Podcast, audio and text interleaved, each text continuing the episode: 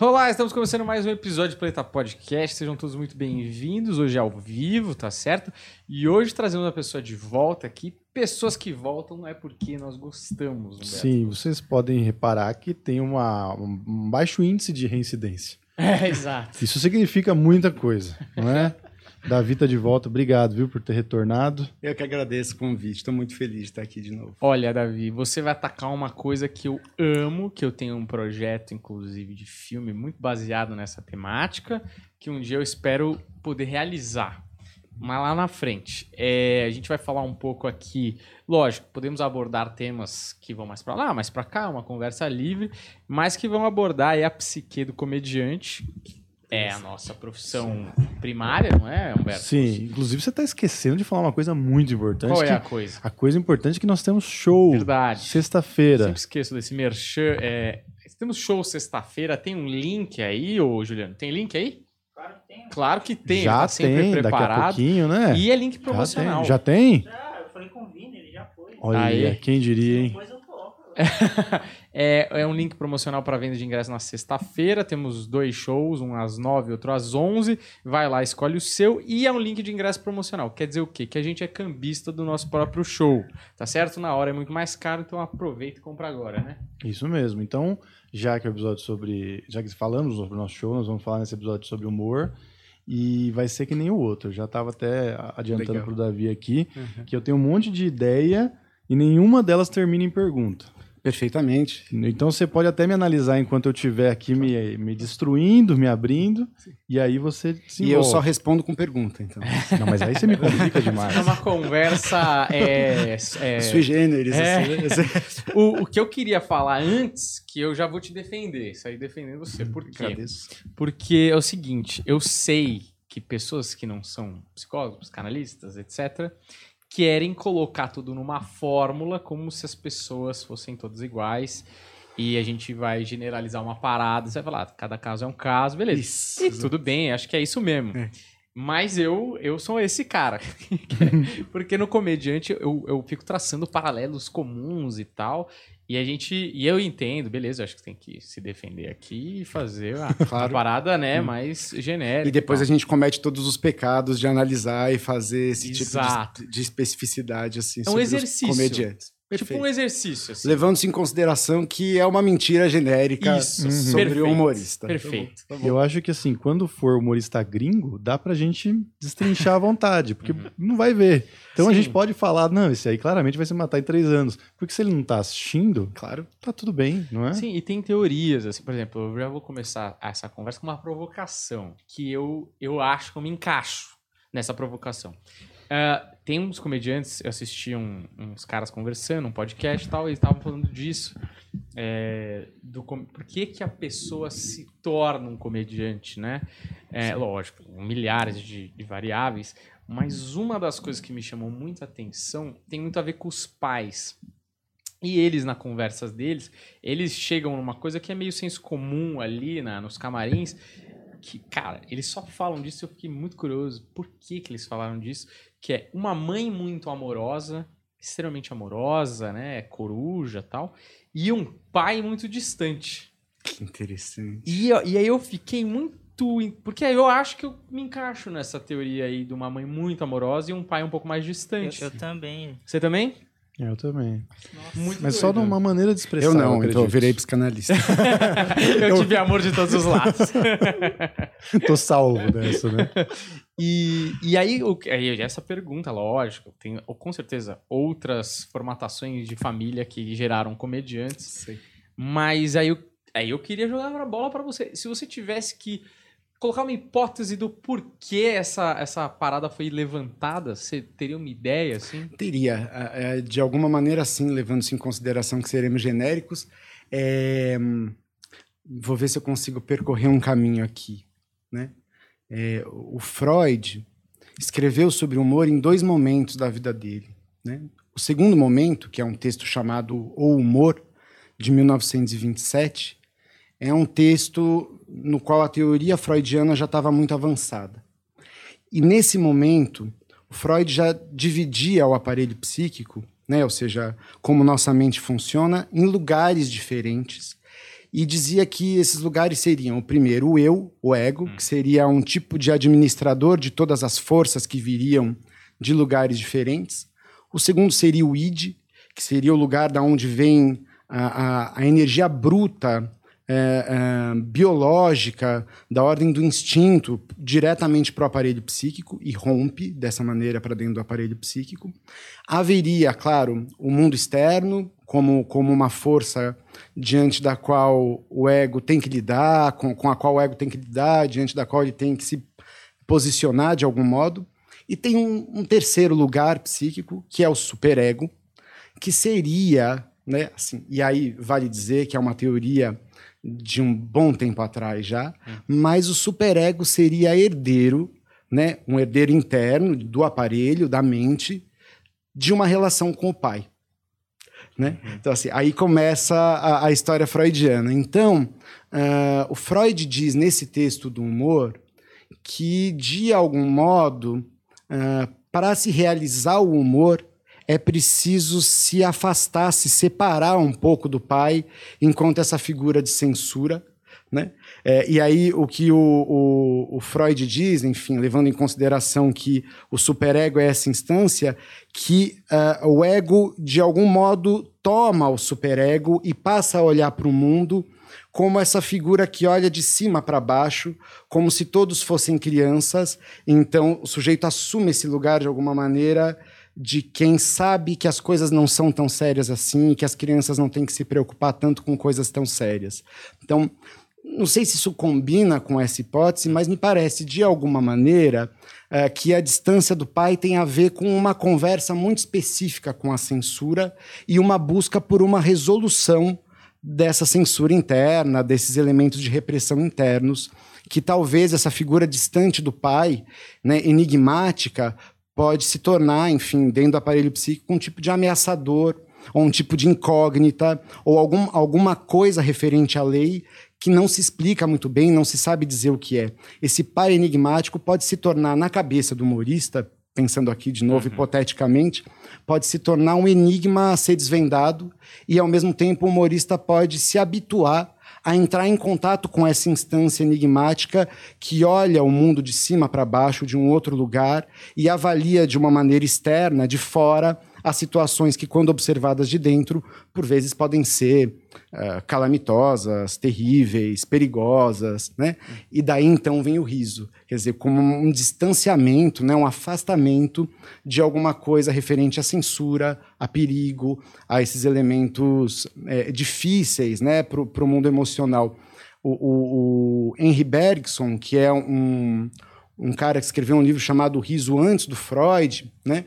E, e, ele diz é, de alguma maneira isso que é, é preciso que de alguma maneira o emocional atrapalha o humor. Então você precisa secar o emocional para fazer uma piada, para fazer um, um xiste, né? para contar alguma coisa engraçada. É, então, de alguma maneira, me parece que esse distanciamento emocional também aparece aí. Quer dizer, você se distancia emocionalmente de alguma coisa, olha para ela à distância e consegue fazer uma análise né? pensando inclusive na psicanálise, você olha a distância, consegue fazer um olhar de fora e construir uma outra versão daquilo que, que enfim, que estamos habituados a viver. Né? É, Isso faz muito sentido com aquilo que a gente até falou da outra vez, né, do, do, humor ser aquela visão superior a outra coisa, né, que nem a casca de banana, que você vê a pessoa caindo, você se acha melhor e aí você ri, né? Quando Isso. você faz piada com si mesmo, você está olhando para o seu eu do passado e né, se sentindo superior também. E, mas eu queria que todo mundo ouvisse isso que você está falando, porque é um ponto que a gente tem é, recebido muita crítica aqui, que às vezes, por exemplo, nós estamos aqui na conversa, você já sabe até o que eu vou falar, uhum. que, né, a pauta dos últimos tempos, e aí tem um convidado, e o convidado às vezes está contando uma história absurda, justamente né, se, se mostrando inadequado que eu acho que chega muito próximo disso do, do racional, né? Para fazer uma piada ali, para causar um exagero que muitas vezes, se ele fosse falar da, da vida pessoal dele, do, do que ele realmente sente, ele não colocaria para fora. Sim. E aí a gente começa a rir do absurdo, da coragem que Perfeito. o cara tem por falar aquilo. E às vezes o cara tá falando de um assunto de morte, que nem já aconteceu do Barbur, tá falando que ele passou um trote, Barbur do Chupim. Passou um trote e 48 horas depois a. Você já a... começa a rir, né? Antes de contar. Porra, acho, mano, O coragem. Barbura é muito louco, meu. O Barbura é muito louco. doido. Sei, sei. E o Barbura é a frieza, né? De, de, assim, pra fazer a comédia dele, a base dele é a frieza. De eu não sinto nada. Ele fala ouvinte, o cara é, é da rádio. Ele fala ouvinte é o que tá estragando o rádio. Ouvinte é uma merda. Sabe, essa coragem do cara falar que, mano, tá fora do emocional, total. E a gente começa a rir e a galera começa a condenar achando que a gente tá com falta de empatia, por exemplo, com a senhora que morreu. Ou, por exemplo, aconteceu o caso que tava da Selena Quintanilha e da, e da presidente do fã-clube dela, que matou ela. E aí tinha as duas aqui, a foto das duas, Helena Quintanilha toda maquiada, bonita, glamurosa, e a presidente do fã-clube, toda descabelada, tá ligado? Tipo, uma cara de maluca mesmo. E aí, tipo, eu falei aqui, ah, essa daqui eu, eu imagino, não conheço Helena Quintanilha, mas imagino que seja essa, e essa seja a assassina. E aí nós começamos a dar risada disso. E a galera começou, não, vocês estão dando risada da morte dela, tá ligado? Claro, claro. Quer dizer, a risada ela pode ser uma manifestação agressiva, hostil, mas ela também pode ser uma defesa, né? Assim, quer dizer, um- algo que rompe antes de você perceber. O, o- Carlos Drummond de Andrade, né? O Drummond dizia isso, né? Tem um poema dele lindo chamado Verbos, em que uma- um dos versos ele diz: rir é a astúcia do rosto na ameaça de sentir. Então, antes de você eh, eh, sentir o, o espanto, você ri. Né? É muito comum, inclusive, que a gente veja né, em situações bastante delicadas, como velórios, por exemplo, alguém tendo uma crise de riso de repente, ou num discurso importante a respeito, enfim, de algum tipo de condolência ou coisa assim. Então, é, é bastante comum e não necessariamente, né? Quer dizer, é uma, uma atitude é, é, repudiável, hostil, pelo contrário, por vezes é uma reação comum. É, é- isso é interessante, né? É, é, existe, claro, um- uma, uma quantidade significativa de psicanalistas, e eu acho que isso é uma questão no meu meio, por vezes mais discutida, outras vezes menos, ah, que não existe a questão de como um psicanalista deve se portar. E existe uma formalidade, né, um tipo de solenidade dentro do grupo de psicanalistas, de alguns mais, outros menos. Me parece que isso tem se desmontado nos últimos tempos, mas que um analista tem que ser uma pessoa séria, né, com uma cara de ovo, impassível, né, assim, olhando para o paciente o tempo inteiro, né? É, e, e eu, enfim, venho de uma escola, venho de supervisões, formações em que al- algo de espontâneo, né, e algo de, de, de, de emocional pode se manifestar, né, ah, no- no, ah, longe dessa ideia de uma neutralidade dura, rígida e rigorosa. E muitas vezes, então, no consultório, dependendo do que eu escuto, eu rio. Né? E fui aprendendo, à medida que vou clinicando, de que existe uma diferença muito sutil entre você rir de alguém e você rir com alguém de alguma outra coisa, de um terceiro elemento. Freud trabalha isso, inclusive, lá no, no texto de 1905 sobre o xiste, né? Ou seja, de que tem normalmente na formação do xiste três pessoas. Então, a, a risada não carece de ser um ataque direto eu-outro, ela pode ser eu e outro rindo de um terceiro elemento que emergiu no meio da situação. Eh, e me parece que, por vezes, eh, rir ou achar interessante diz muito mais de um prazer, né? De você descobrir, por exemplo, um elemento psíquico, uma notícia, uma coisa engraçada, algo dessa natureza, do que ah, propriamente uma ofensa. É, raras vezes no consultório eu tenho que explicar para alguém que eu não estou rindo da pessoa. Porque eu estou tão implicado com a história do que a pessoa está me contando que, naturalmente, a gente tem a possibilidade de ah, ah, né, desmontar, digamos assim, juntos, assim, diante de algum tipo de coisa moral, pesada, alguma história eh, terrível, né? Parece que tem alguma coisa por aí, né?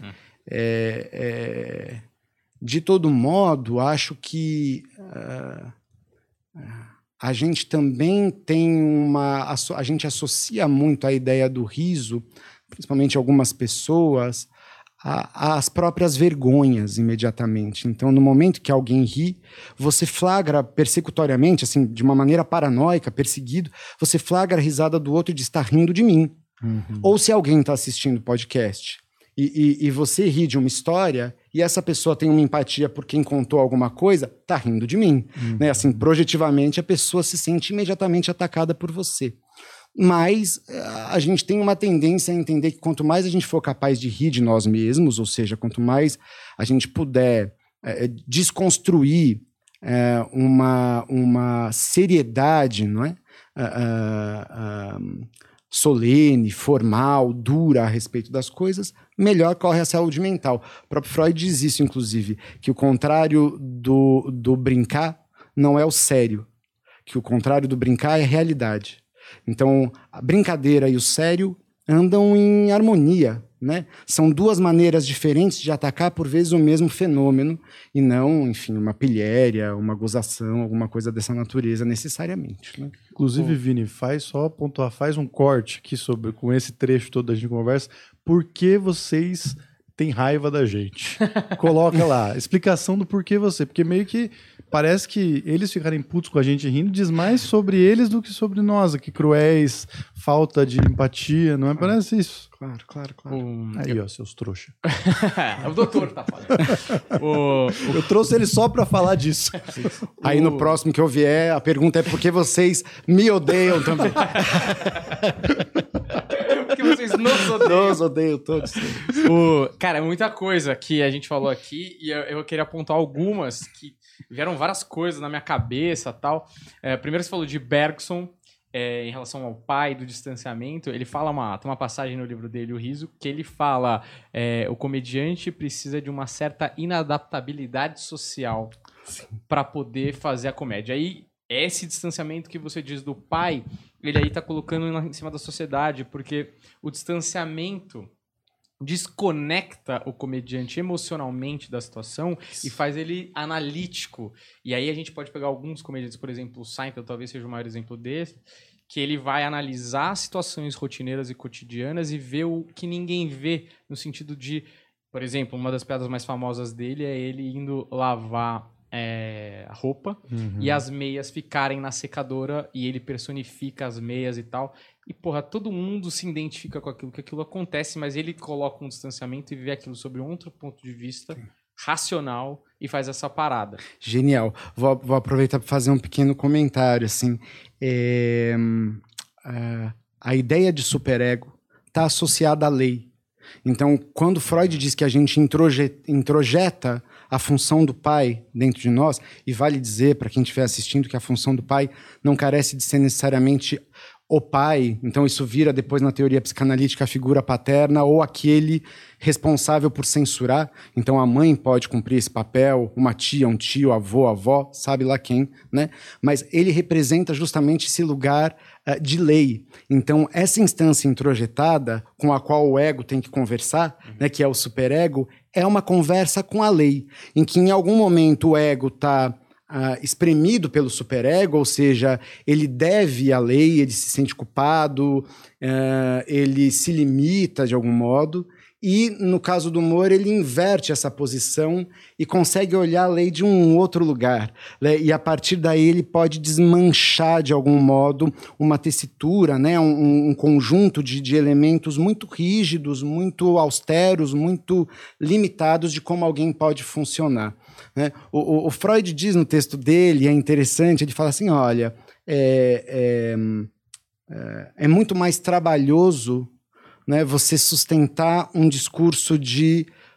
é, é, é, de, de lógica, de eh, sequência, de causa e efeito, eh, com uma determinada lógica estética e muito mais fácil, mas isso depois pode ser subvertido de muitas maneiras, você quebrar as lógicas, encontrar os caminhos eh, bizarros no meio de uma construção de pensamento. A ideia de lógica, de que você tem que construir uma frase com começo, meio e fim, ela é, de certo modo, ordenada pelo superego. O superego te pede para ser claro, para ser objetivo, para ter um discurso concatenado, em que as coisas fazem sentido e todas elas se remetem especificamente a elas mesmas. No momento que você troca de lugar com o superego, você pode brincar então com as palavras e elas não precisam mais, por exemplo, obedecer às leis da língua portuguesa. Você pode mudar uma palavra, inverter, transformá-la em outra, e a partir daí o humor vai se embrenhando no meio dessa possibilidade de brincar com a linguagem, de brincar com as imagens de um jeito tão, tão, tão interessante. Um exemplo, né? Quando Humberto fala no, no, no show dele, né? Do, do, da de que um, a, a, coleção de Nossas Senhoras, uhum. né, do, do, do da, da, dos católicos, por exemplo, seria. Tô, tô, tô arrumando hater para vocês.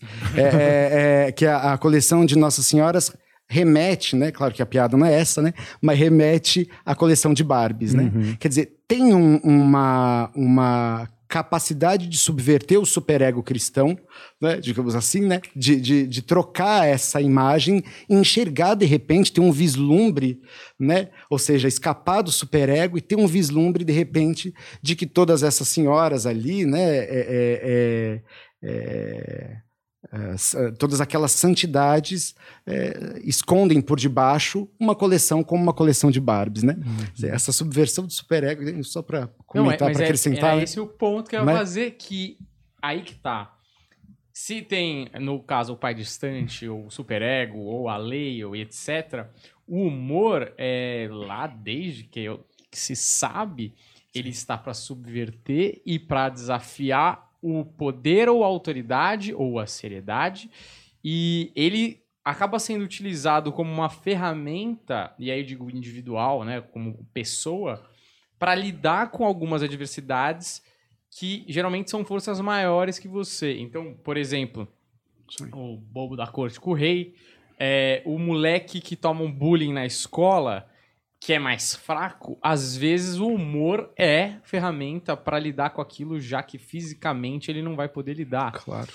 E aí, uma outra coisa em relação a pai e mãe, a, a gente falou muito do pai, e aí eu queria falar um pouco da mãe. É, eu sinto, talvez, por experiência própria, que você receba uma validação da mãe que é mais atenciosa e mais calorosa e não entenda aquela outra parte ser distante. E a sensação que me dá, e aí eu tô também generalizando tal, não sei se tem a ver, uhum. a busca pela validação da outra parte, ou pela aproximação da outra parte, é, você tenta achar com os recursos que você tem em mãos ali desde pequeno, e às vezes pode ser a graça. Que você vê que quando você faz alguém rir, você se conecta, você se aproxima. Interessante. Então, tipo, aquela frase famosa que é, eu sempre falo, eu sempre esqueço que é o caminho mais rápido entre dois pontos é a linha reta, o caminho mais é, rápido entre duas pessoas é o riso. Muito e ali talvez ele encontre um caminho que a graça lhe proporciona uma aproximação com, aquele, com aquela figura de autoridade e seriedade. Sim. Então, na minha cabeça, quando eu vi os caras falando no podcast da mãe é, acolhedor e o pai distante, eu concluí de maneira totalmente leiga e assim, comparando notas com a minha própria vida, que poderia ter sido ir por aí que os comediantes acabam se tornando tão viciados nessa parada de aproximar pessoas pelo riso que se desentranham num, num palco na frente de um monte de desconhecido para se aproximar, porque muitas vezes comediantes são péssimos socialmente. Eles fingem muito bem. Uhum.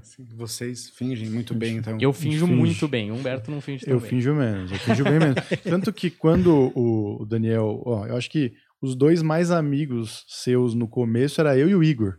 É. E o Igor Guimarães é completamente Sim. retardado. Mental, Aliás, você imita ele muito né? bem. Eu queria conversar com ele em algum momento aqui, se puder, só um pouquinho. O Iguinho, meu. Vai ter um, a gente quer fazer um, uma série que todo mundo imita o Igor, todo mundo falando que nem o Igor e só o Igor falando normal, tá ligado? Todo mundo assim.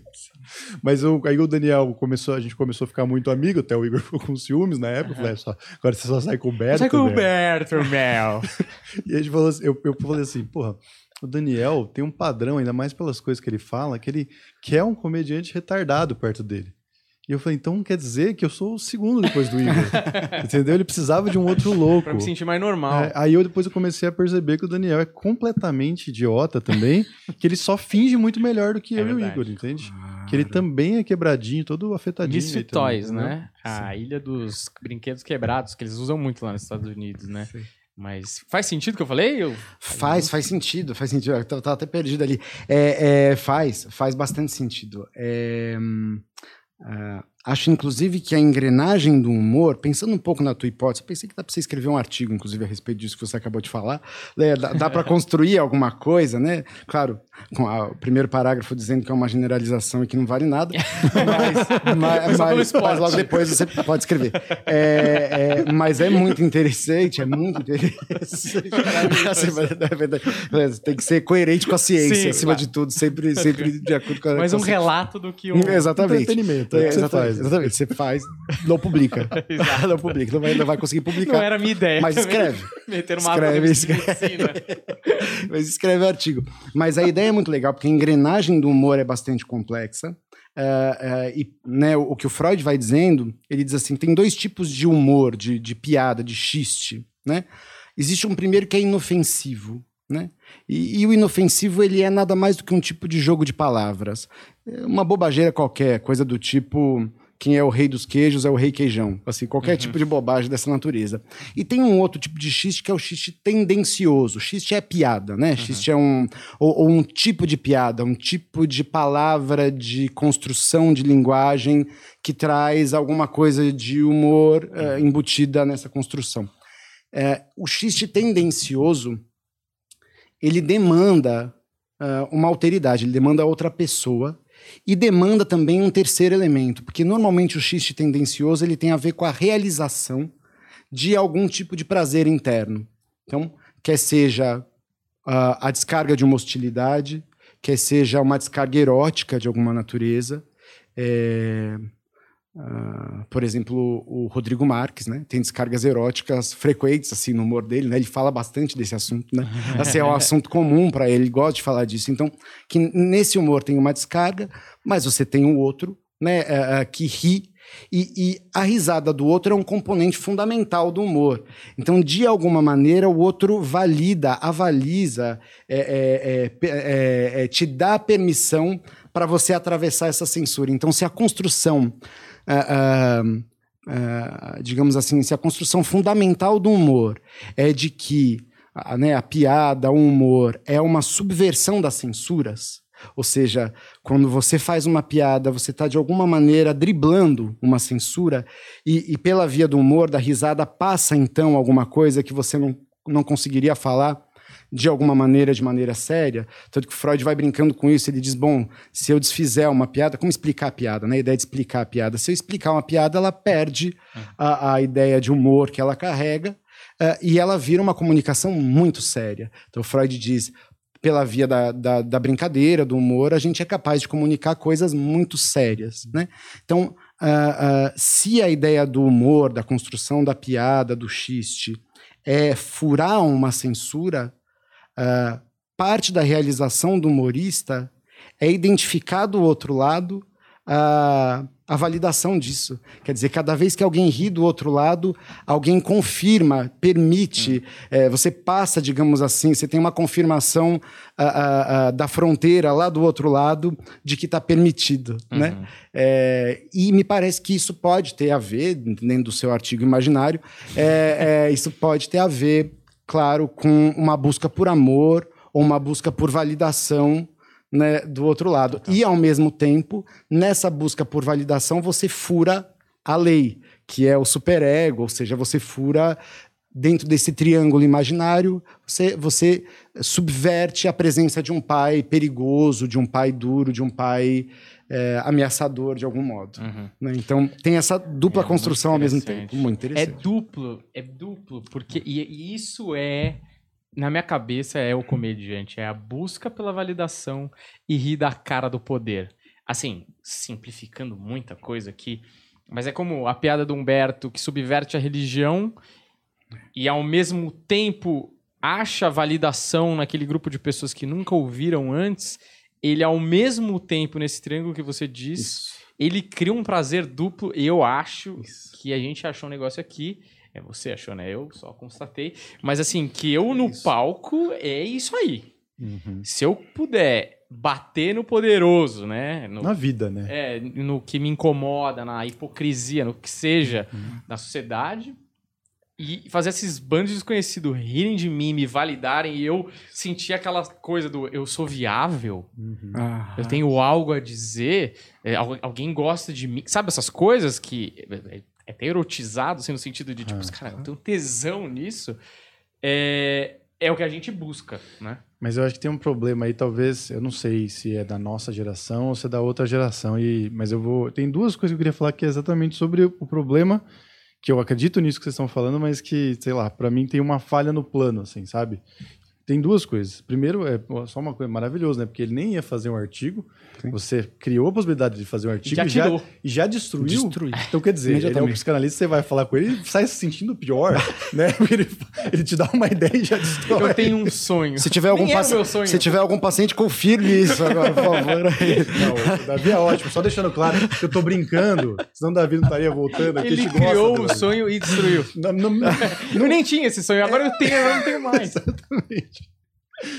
Mas a ideia é a seguinte, porque eu até anotei aqui o Jim Carrey, né? Tem, tem dois pontos sobre isso, mas eu acho que encaixa. Jim Carrey e, tem- e a Hannah Gatsby. É, já viu? Chegou a ver a Hannah Gatsby? Não vi a Hannah Gatsby. Essa é que ela é muito Nem específica, precisa. assim. Não precisa também, não é uma grande comediante, mas serve pro, pro exemplo aqui.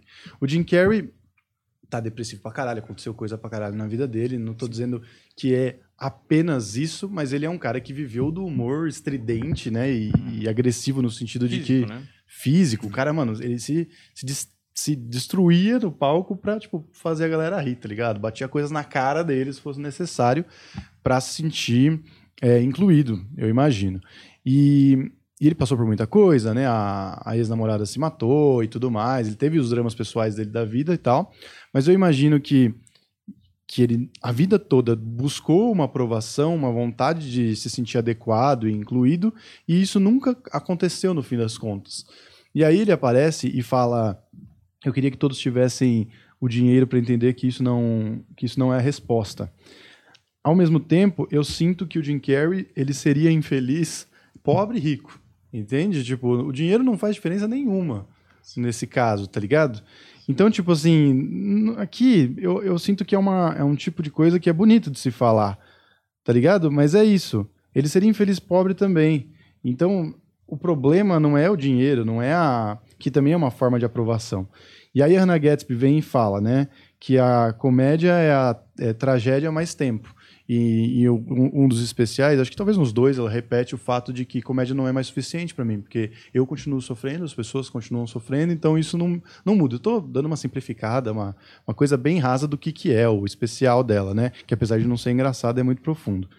É, e aí eu fico pensando aqui, chega num ponto que você tenta tanto com a comédia e não consegue, e aí você busca o drama e às vezes até começa a repudiar a comédia, repudiar esse tipo de coisa como se o problema fosse isso, talvez como se, sei lá, uma namorada que você investiu muito tempo e não te deu retorno, sacou? E eu não sei se é uma coisa da nossa geração, não sei nem se faz sentido isso também, mas é, sei lá, me parece que, que vem se repetindo cada vez mais. Parece que os caras vão ficando velhos e morrendo infelizes, sabe? Quem morreu esses dias de overdose, que a gente ficou tão. Caralho, mano, tinha 60 anos. Ah, você tá falando de comediantes? Ou de... É, um comediante morreu esses dias. Ah, o, o Bob Saget morreu. Bob Saget morreu de Foi overdose. de overdose? Overdose num quarto de hotel depois de um show, entende? Ah. Então não sei se é uma coisa da nossa geração, ou porque, sei lá, a gente chega perto da felicidade de certa forma. Mas você tá dizendo que, tipo, a comédia como um meio pra um fim? Tipo, a comédia como um meio pra felicidade? Eu acho que a gente, a gente utiliza a comédia e a gente sabe que funciona, é, pelo menos ela maquia por muito tempo essa falta de, de capacidade de se incluir, de, de ser Ah, mais entendi. um. Só que chega um ponto que não é o suficiente. Deu pra entender mais ou menos? Acho que sim. Acho que mais ou menos sim. Porque, claro, a- a- vou, enfim, né, associar um pouco livremente sobre isso, porque não sei exatamente onde a gente consegue chegar. Mas. ahn, a- o humor, a comédia, a brincadeira, no sentido habitual, comum, ah, quando ela não é uma profissão necessariamente, mas quando ela é um recurso psíquico, ela é uma das saídas e das soluções possíveis diante de uma dinâmica truncada, psíquica, entre censura, necessidade de realização, ah, a sua própria história, uma série de memórias, traumas e afins que vão constituindo o aparelho psíquico e se transformam nisso que é. Então, a- a- nesse sentido, o humor ele não é a meta no senso comum, né? A brincadeira, a- uma piada que eu conto, uma provocação que eu faço, ele não tem uma meta. Ele já é a realização de uma outra meta psíquica, que é a necessidade de descarga de alguma, ou seja, uma necessidade de realização de prazer, né? De algum modo que, que existe dentro do aparelho e que precisa se realizar e ao mesmo tempo um prazer que passa pela tangente, né? Que passa pela borda de alguma maneira para não atravessar a barreira de censura pela qual ele não poderia passar. né? Então, ah, pensar o humor como uma, uma, uma, um caminho para uma outra meta, a gente já não está mais falando de humor. A gente está falando de um negócio que a gente chama de ideal de eu, que é uma das funções do superego. Então, o, o comediante ou o psicanalista, né, que trabalham os processos de pensamento almejando uma finalidade última lá na frente, com um desenho ideal, assim, do tipo, com humor eu vou ah, me sentir realizado, digamos assim, você está, na verdade, se propondo um desafio ah, ah, talvez inalcançável. É como ah, um analista escutar um, um analisando, uma analisanda no consultório, pensando essa pessoa tem que estar curada. Né? A ideia de cura dentro da psicanálise cai justamente porque a gente continua produzindo conflitos eternamente. E o humorista também, não é? Enfim, né? como, como qualquer outro ser humano, ele também produz conflitos pelo resto da vida dele. E aí, então, eh, eu tenho a impressão que, que eh, eh, esses eh, comediantes que caem, por exemplo, numa, numa depressão profunda, ah, talvez tenham sobrecarregado as próprias carreiras de um tipo de ideal ah, ah, muito massacrante. Quer dizer, o- aí o pai volta, né? Aí o pai distante volta é, e o ego fica pequenininho e massacrado diante de uma série de exigências, né? É, é, o, o- Jim Carrey é alguém que, né? Enfim, eu, eu adorava Ace Ventura, assisti t- todos os filmes dele, sou fã do Jim Carrey há muito tempo. E, e ele é um cara que atravessou uma quantidade de linguagens de expressão surreal, né? Então, eh, desde o mais escrachado e do absurdo, né? Eh, e é interessante isso, né? Eh, Vale um parênteses. eh, tem um texto do Freud, de 1908, chamado Escritores Criativos e Devaneios. Um texto lindo, eh, em que o Freud diz que a gente nunca deixa de brincar, mas a gente encontra outras maneiras de brincar à medida que a gente cresce. Então, o brincar se torna fantasia, a fantasia, né, uma fantasia, ou seja, uma imaginação, um devaneio interno. Então, se em algum momento a gente ia lá e batia em alguém quando a gente é pequeno, né, a gente vai lá e dá um safanão e toma uma bronca, dali a pouco isso vira uma, uma imaginação, né? Se eu pudesse, eu batia nessa pessoa, né? Então, isso vira uma fantasia e isso pode eventualmente também virar uma criação, né? Ah, O Jim Carrey, eu acho que no começo da carreira dele, ele vivia muito essa proximidade com uma infância bruta, né? Ele saía do, do, do, do cu do rinoceronte, né? Quer dizer, é- é- que, é, que é uma brincadeira ah, infantil, né? É, dizer, uma criança é capaz de olhar para um rinoceronte e falar: você saiu dali, né? Assim, ou, ou, né? E é inclusive a realização de uma fantasia primitiva também. Né? Acho que o humorista, no geral, tem esse contato gigante com, com a infância e com a desconstrução, justamente porque, inclusive, na infância ainda não tem superego, né? Então, ele tá ali, né? a criança está livre dessas leis. Então, ele, o- né? o, o, o comediante está em contato o tempo inteiro com esses pensamentos primitivos. A, a, a fantasia de que um bebê nasce do ânus é uma fantasia infantil. Né? Se a criança não entende ainda o que é um aparelho reprodutor, então ela supõe que os bebês nascem dessa maneira. E de repente vai lá o Jim Carrey e sai né, é, de dentro do, do é, todo lambuzado de dentro do, do, do rinoceronte. É, então eu acho que ele atravessa uma, uma, uma carreira que começa ah, com esse humor bastante infantil e, e me parece que por uma tendência natural ele vai buscando elementos muito mais sérios, né? Então você vai, né, você vê ele ah, ah, entrando em viagens ahm, naturalmente, dramaticamente mais depressivas, mais tensas, né? Então acho que ele vai abandonando um pouco a defesa do humor como uma solução e vai encontrando uma estética do drama, né? Para mim, um, um paradigma nesse sentido da história do Jim Carrey é o Man on the Moon, né? O, o Andy Kaufman, né? Quer dizer, ali existe, né? No próprio Andy Kaufman e super interessante, isso aí não sei nem se cabe falar aqui, mas ali existe uma sobredeterminação, que é uma coisa psíquica, uma coisa em cima da outra, em cima da outra, em cima da outra, e uma vai se associando à outra.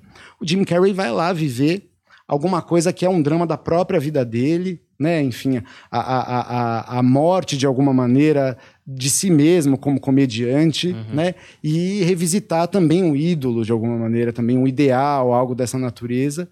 E ao mesmo tempo, dentro dessa metalinguagem que é o, o Man on the Moon, né? O, o, o mundo de Andy, eh, ele ahm, revisita essa linguagem. Então ele grava enquanto ele está fazendo, quer dizer, ele vai revisitando a maneira do Andy Kaufman de lidar com as coisas que não é muito pela via do humor, né? O Andy Kaufman é- é uma mistura de humorista com alguém que subverte as lógicas primitivas do funcionamento humano, né? Então ele vai ele vai usando uma série de instrumentos como o engodo, ah, o constrangimento, que são elementos periféricos ao humor, eu tenho a impressão, que, que, que, que, se conectam diretamente com o drama, é a via expressa, né? O constrangimento, o temor, a mentira, né? o engodo, são elementos que, que, que, que fazem uma conexão imediata com, com ah, o drama. Mas eu fugi da sua resposta, né? Mas acho que a resposta tinha a ver com isso, assim. Acho que o humor, enquanto alguma coisa que te leva para uma meta, já não tem mais a ver com o humor.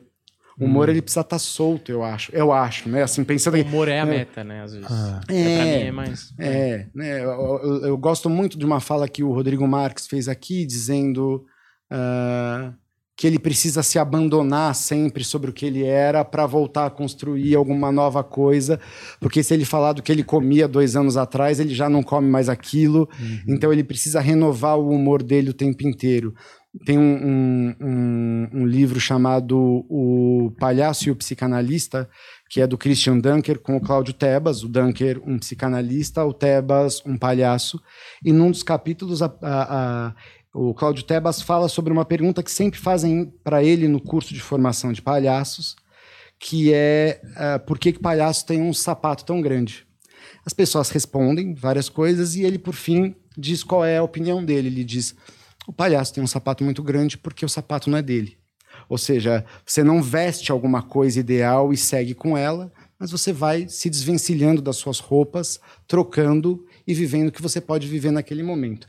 Numa atitude de presente, de presentificação e de explorar aquilo que você tem naquele momento, e não numa atitude de idealização, de busca por alguma meta, que, enfim, que, que, que, que pode resultar numa pressão gigante no humor, na, na possibilidade de brincar com a vida. Né? O Jim Carrey, ele fala uma. Fala, ele não quer falar? Né, é que tem um superchat aqui. Então fala, meu amigo. É Vinícius Alexandre. Ah, ele tá sempre aí. É isso aí.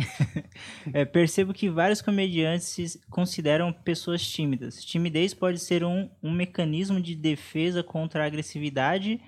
Algumas pessoas não conseguem usar a agressividade de forma produtiva. Aí ele mandou uma outra pergunta complementando essa. Então, se então elas se tornam tímidas por temer que essa agressividade só resulte em destruição o humor, então, pode ser usado para sublimar essa agressividade, principalmente o humor negro? Eu, te, eu, eu vou. A gente chega lá na conversa do Alexandre, só queria não perder o ponto do Jim Carrey, que é o seguinte: o Jim Carrey ele fica quase um ano sem aparecer na televisão, e aí ele aparece no Jimmy Kimmel pra divulgar a série dele, I'm Dying Up Here, que também é sobre a cena de comédia dos anos. Dos anos 70, acho que começo dos anos 80. E olha esse nome, né? Esse nome Uhum. encaixa totalmente. com o que É. você falou. E ele fala uma coisa que ele vai repetir em outras entrevistas, que a gente pode também expandir até pro Robin Williams, que eu acho que viveu uma coisa muito parecida. que ele fala o seguinte, ele fala, eu cansei de interpretar o personagem que vocês se apaixonaram, que chamava Jim Carrey. Eu mato esse personagem e agora eu sou quem eu realmente sou. Eu acho que isso tem muito a ver com comediante, no sentido de, por exemplo, tem outros comediantes, uh, por exemplo, o Andrew Dice Clay, que é um cara que ele achou um personagem que era meio ele, mas que não era, ultramachista italiano, fumava assim, era todo exagerado, e ele nunca mais conseguiu sair daquele personagem. Começou a viver assim. Então, antes da gente ir para a pergunta do Vinícius Alexandre, eu queria uma opinião sua, porque aí eu acho até que expande para pessoas que são civis, assim, que a gente chama de civis, né? Pessoas que vivem personagens na vida real e nunca conseguem se desvencilhar daquela coisa que elas criaram, né? Claro, claro. E eu sei que a gente tem facetas, né? Eu sou um no meu trabalho, eu sou um com, sei lá, com a minha família, eu sou um com os meus amigos, e você vai colocando essas máscaras sociais porque seja tudo compatível. Afinal de contas, tudo é você, mas são partes, são facetas suas. Agora, tem uma parada de vestir um negócio que começa a ficar pesado, eu imagino, para esses caras, né? É, aí eu queria saber um pouco mais de você. Como que se dá isso, né? Para agradar as pessoas? Porque eu sinto assim, quanto mais tempo eu fico como comediante, tem um período que você quer agradar todo mundo. E aí você vai começando a ver que, um bom português, que se foda. Eu vou ser o que eu quero ser Claro. e as pessoas acoplam por gostarem ou não daquilo que eu sou, sendo nojento, escroto, mal-humorado, é, bravo. E as pessoas vão se conectando com essas emoções, porque todo mundo tem um pouco disso, né? Faz sentido? Faz, faz. Ah, interessante, me fez pensar numa coisa também, é, que é, o trabalho do humorista, ele é um pouco, ele é um pouco não, ele é muito mais complexo do que o trabalho de alguém que usa o humor como uma ferramenta, né? Porque se você dribla, por exemplo, a censura fazendo humor, se você carece de viver disso, a censura renasce logo depois na plateia do outro lado. Então você está tentando driblar seus ideais e logo depois descobre que driblando seus ideais você está tentando buscar um novo ideal do outro lado que é, enfim, que riam, que gostem, que celebrem, né? É... Não, eu acho que as coisas começam a ficar um pouco mais complexas nesse sentido, claro, porque é, é, o risco é de você não se sentir livre. Se você está o tempo inteiro precisando ser referendado por alguém, por aquilo que você faz, e o teu trabalho pressupõe uma liberdade, você né, está tentando ficar livre dentro de uma prisão. Né? Então você vai para um lado, vai para o outro, vai para o outro, e começa cada vez mais... né? Então, por exemplo, acho que o que acontece com Jim Carrey... Uh, com outros humoristas, com atores, com figuras midiáticas em geral, é que ficam demasiadamente identificados com um determinado lugar, com um determinado bordão, né, com, com uma determinada característica, e, e isso passa a ser muito cansativo, muito enfastiante. A pessoa tem que se haver exatamente com esse personagem o tempo todo. Acho que isso se dá com humor, mas acho que isso se dá, enfim, com uma série de outros uh, uh, de, de, outros personagens da mídia, né? Uh, né? Então tem essa impressão assim que precisava pensar mais assim nisso, mas, mas acho que é.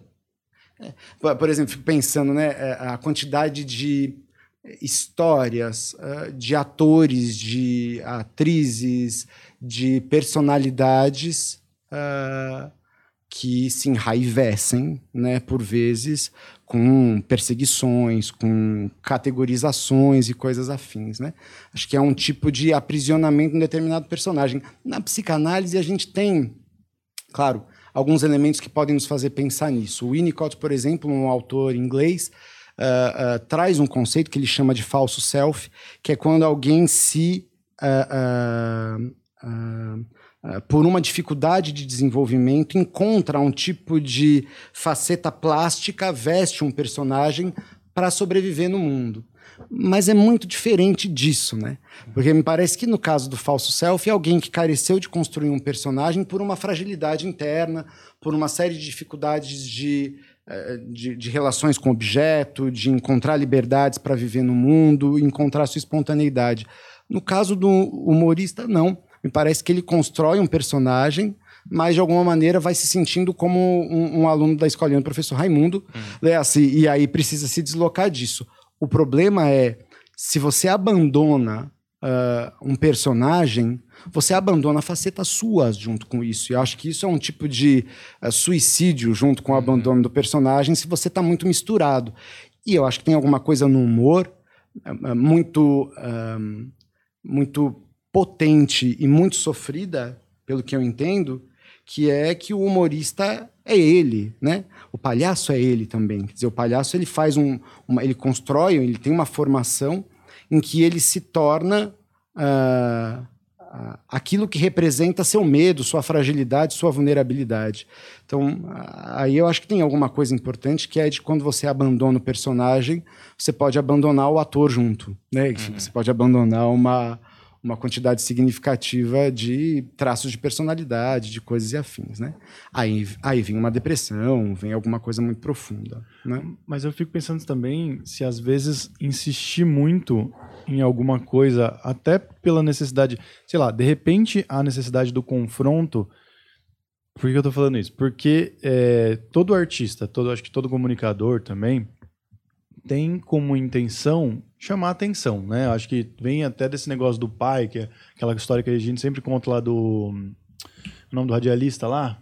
É Howard Stern. Do Howard Stern, que ele queria estar no rádio porque era o único lugar que o pai dele ouvia. Então, tipo. Eu, Inconscientemente, se, né? Se eu estivesse no rádio, quer dizer que meu pai ia me dar atenção. Na verdade, queria aprovação, né? Queria provar coisas pro pai dele, né? É, então, assim, todo artista, todo comunicador, ele quer atenção. E acho até, e aproveitando né, que a gente falou sobre isso, que a gente fala sobre isso e que isso nos incomoda, existe uma coisa também, totalmente me incluo nisso, de que quando a gente recebe a, a porra do hate ali, meio que a gente fica viciado num negócio de caralho, eu preciso provar que não é isso que estão me falando, tá ligado? Sim. Então meio que alimenta também um drama de, de atenção que eu quero eu quero chacoalhar a pessoa e falar, cara, não foi isso, você tem que gostar de mim. De certa forma, no inconsciente, meio que funciona assim, tá ligado?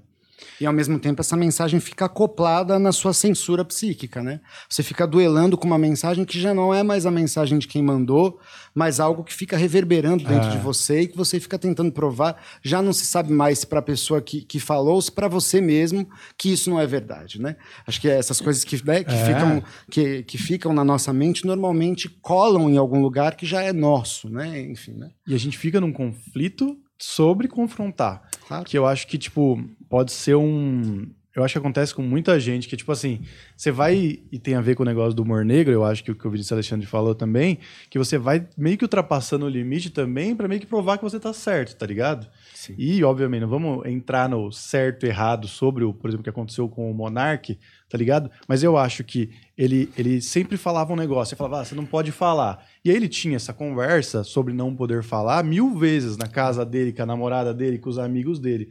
E quando ele faz expressar novamente no, no ao vivo, ele já tá tão enraizado de coisas que ele conversou que estão tão prontas na cabeça dele porque ele conversou com outras pessoas que ele acaba despejando tudo de uma vez, entendeu? Então meio que a, a essa pressão que ele sofreu por falar merda acabou fazendo ele falar mais merda que acabou causando problemas. Vocês entendem mais ou menos isso?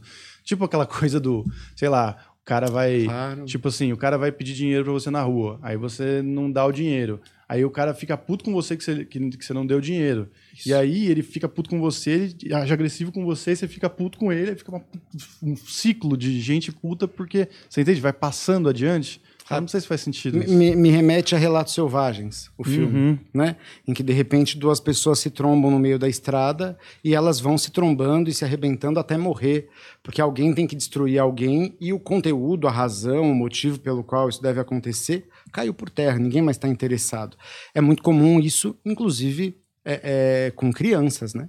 Você né, vem lá uma criança faz uma provocação à outra. Aí a outra vai lá e dá um safanão, a mãe diz: brincadeira de mão não pode, vai acabar mal. Daqui a pouco você vê, tem duas crianças se arrebentando. Se você separar as duas, né, e perguntar por que, que vocês estão brigando, elas já não sabem mais. Né? Assim, eu estou brigando porque eu acabei de apanhar. Né? Assim, mas o motivo real, qual é a origem disso, aonde que isso começou, isso se perde, vira um tipo de, de, de, de bola de neve, de engolfamento, alguma coisa dessa ordem. É, acho que isso uh, uh, é uma das coisas que eu identifico que ah, aconteceram com o Monark, né?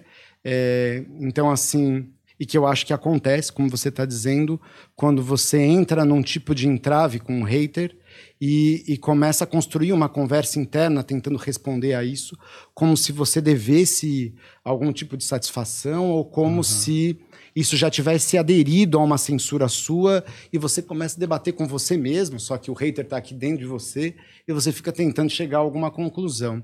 Acho que o que se dá por vezes quando essas coisas acontecem é que a gente perde o motivo original da coisa. Uh, a gente perde o conteúdo original da coisa e entra num tipo de ciclo vicioso de agressividade, de contra-ataque, ataque, contra-ataque. Acho uma hipótese, não dá para escrever um artigo, é, é, mas acho que isso pode ter acontecido com o Monark um tanto. Né? Me chama a atenção, uh, isso não é um fenômeno exclusivamente do, do Flow, né, do Monark, mas de, de outras histórias que a gente vê na mídia, de vezes em que o apresentador ou a pessoa responsável pelo veículo midiático perde contato com o conteúdo, porque está numa enxurrada de mensagens, uh, perde contato, inclusive, com o que deve dizer né, no, num lugar de responsabilidade ou não, e quem recobra o, o, a qualidade do conteúdo é o patrocínio.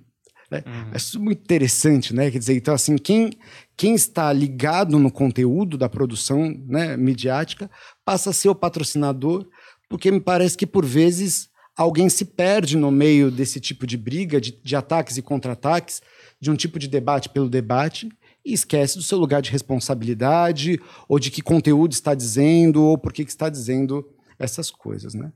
dizer, o, o, o, Skylab né, fez um aviso, uhum. inclusive, né, assim, uhum. notificou né, que, que, que, que alguma coisa ia acontecer ali, né, assim, avisa que, que não é uma conversa de botequim. É, e lembro que, que né, nesse, né, nessa passagem que o Rogério Skylab diz isso para ele, o Monark responde alguma coisa do tipo, mas a gente não pode ser só duas crianças, dois moleques conversando aqui e uhum. dizendo o que a gente pensa. Né? E o Skylab diz não. Né? Quer dizer, quase como uh, representando um patrocínio, né? Uhum. o Skylab vai lá e diz não é assim que funciona, não é tão simples assim você dizer tudo que pensa, aonde quer, do jeito que quer. E eu acho que são, são também, por exemplo, pensando no, no, no stand-up, né? Na, na, é muito diferente você veicular uma, uma piada num lugar onde tem uh, um grupo de pessoas, uh, onde tem um texto com começo, meio e fim, ainda que às vezes escape alguma coisa né, que, que, que, que é de uma natureza ofensiva, ameaçadora e que carece de ser reparada. Uh, e você está, enfim, num podcast para um monte de gente e tratando de um assunto, enfim, super delicado e, e, e, de uma maneira muito irresponsável. Acho que tem esse descolamento do conteúdo. A minha impressão é essa descolou-se do conteúdo e ficou num tipo de bate-rebate, uh, uh, sem, sem notar que pensamentos são esses, a que eles se remetem e aonde eles podem alcançar, né, o que eles podem alcançar, onde eles podem chegar. Né? Uhum. É... Acho que a gente fala meio das duas coisas quando fala disso, né? tanto do monarca quanto de como, por vezes, alguém pode se engolfar numa, numa discussão, num bate-rebate e virar, como no Relatos Selvagens, uma série de cenas que culminam em tragédias, em mortes e coisas assim, né? Sim. O, eu pensei assim, voltar para a pergunta do Vinícius Alexandre, e aí eu queria fazer, depois que o Davi responder, eu queria fazer uma pergunta e mostrar aquele vídeo ah, maravilha. Vamos fazer. Então, tenho mais que depois. Juliano, você pode fazer a pergunta do Vini Alexandre para mim, por favor, novamente? Muito obrigado, cara. Você é sempre muito solícito. É que eu sou pago para isso também. Quem diria? Quem você, é um, você é um vendido, cara. Não é, não é tão generoso assim, não é tão generoso. eu vou falar não, cara. Você tá maluco? é, percebo que vários comediantes se consideram pessoas tímidas. Timidez pode ser um mecanismo de defesa contra a agressividade? Algumas pessoas não conseguem usar a agressividade de forma produtiva.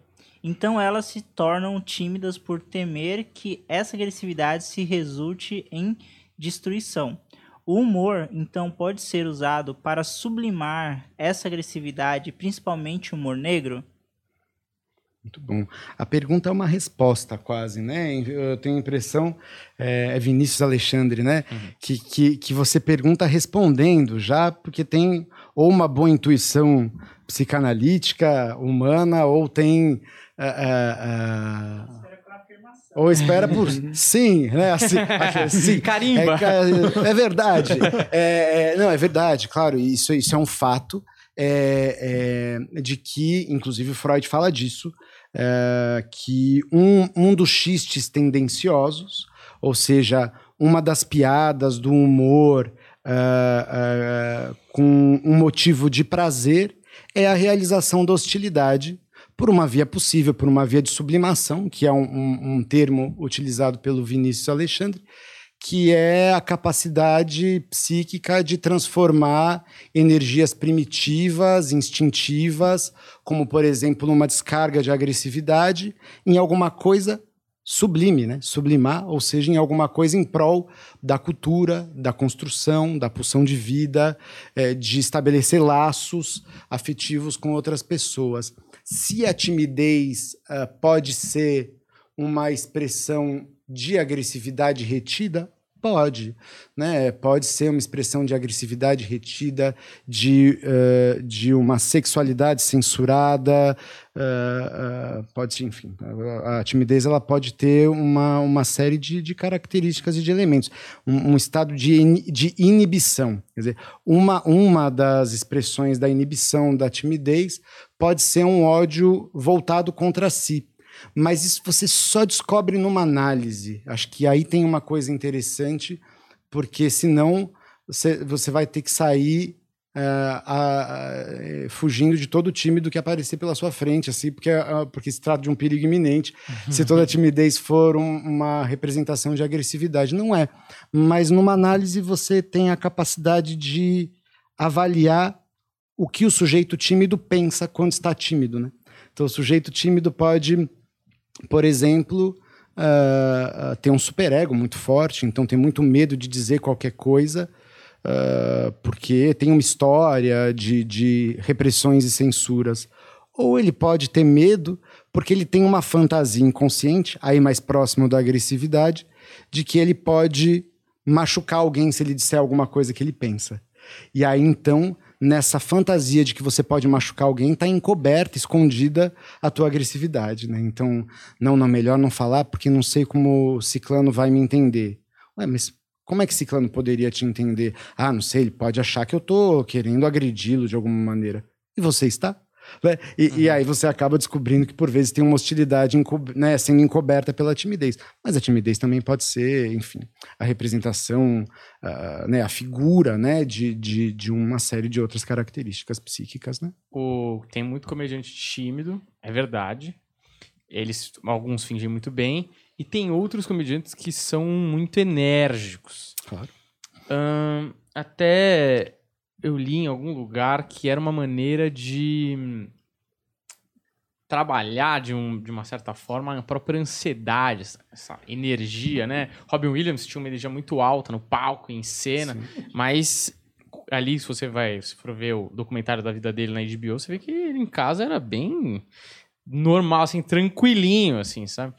Mas o que eu queria te perguntar, na verdade, aí eu quero assistir esse vídeo com você, que eu acho que na última vez que você veio aqui a gente comentou desse vídeo, mas acho esse vídeo muito legal. Inclusive, ele faz parte do meu estudo para esse filme que eu um dia pretendo pôr em prática.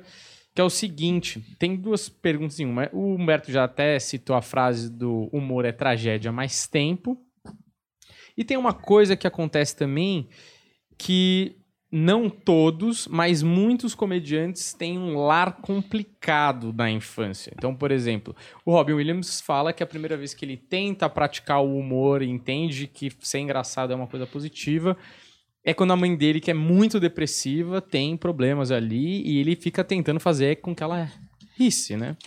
O Richard Pryor, ele cresce numa casa, o Richard Pryor é um comediante das antigas, muito grande, assim, um dos maiores daquela época, que ele nasce praticamente é criado numa casa de crack, de venda de crack, e quem manda na parada toda é a avó dele.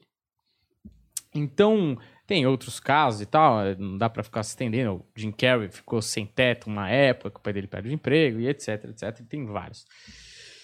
E é, eu acho que cria. Falando de Freud, no Inconsciente e o Xiste, ele fala, ou principalmente sendo simplificando a teoria dele, bastante até, é, ou aquele livro, se diz que a, o humor ele nasce de uma tensão e logo depois um relaxamento. Eu imagino que nessas casas, nem sempre tão estruturadas ou muito tranquilas, você cria uma tensão. E é quase que necessário que nessa tensão diária e cotidiana, que às vezes você nem percebe na atmosfera, porque você está tão inserido nela, né? Essa quebra de tensão. E você vai se tornando um mestre em, que- em quebrar essas tensões para que aquilo vire uma vaselina da realidade, né? Ah, então, aí eu faço a pergunta, depois a gente assiste esse vídeo que eu acho assim maravilhoso, e aí eu dou uma breve introdução sobre o que, que é. É, você acha que o ambiente, e aí eu amplio a pergunta para não só artista, ou só comediante, mas para artistas de maneira geral, ahn, porque de maneira geral os artistas querem uma atenção a mais do que outras pessoas. Ahn, eu falo isso porque, por exemplo, no Inside Actors Studio, que o James Lipton entrevista uma porrada de, de ator, diretor, artistas de maneira geral, mas geralmente ator, perguntam pra ele. Passaram mais de 250 grandes artistas, Meryl Streep, Al Pacino, Jack Nicholson, não sei o quê. O que, que você enxerga de mais comum? E aí eu vou fazer uma coisa que, se eu escrevesse um artigo, iam me matar, com certeza, que é uma generalização completamente absurda, mas é o que ele responde. Ele responde pais separados.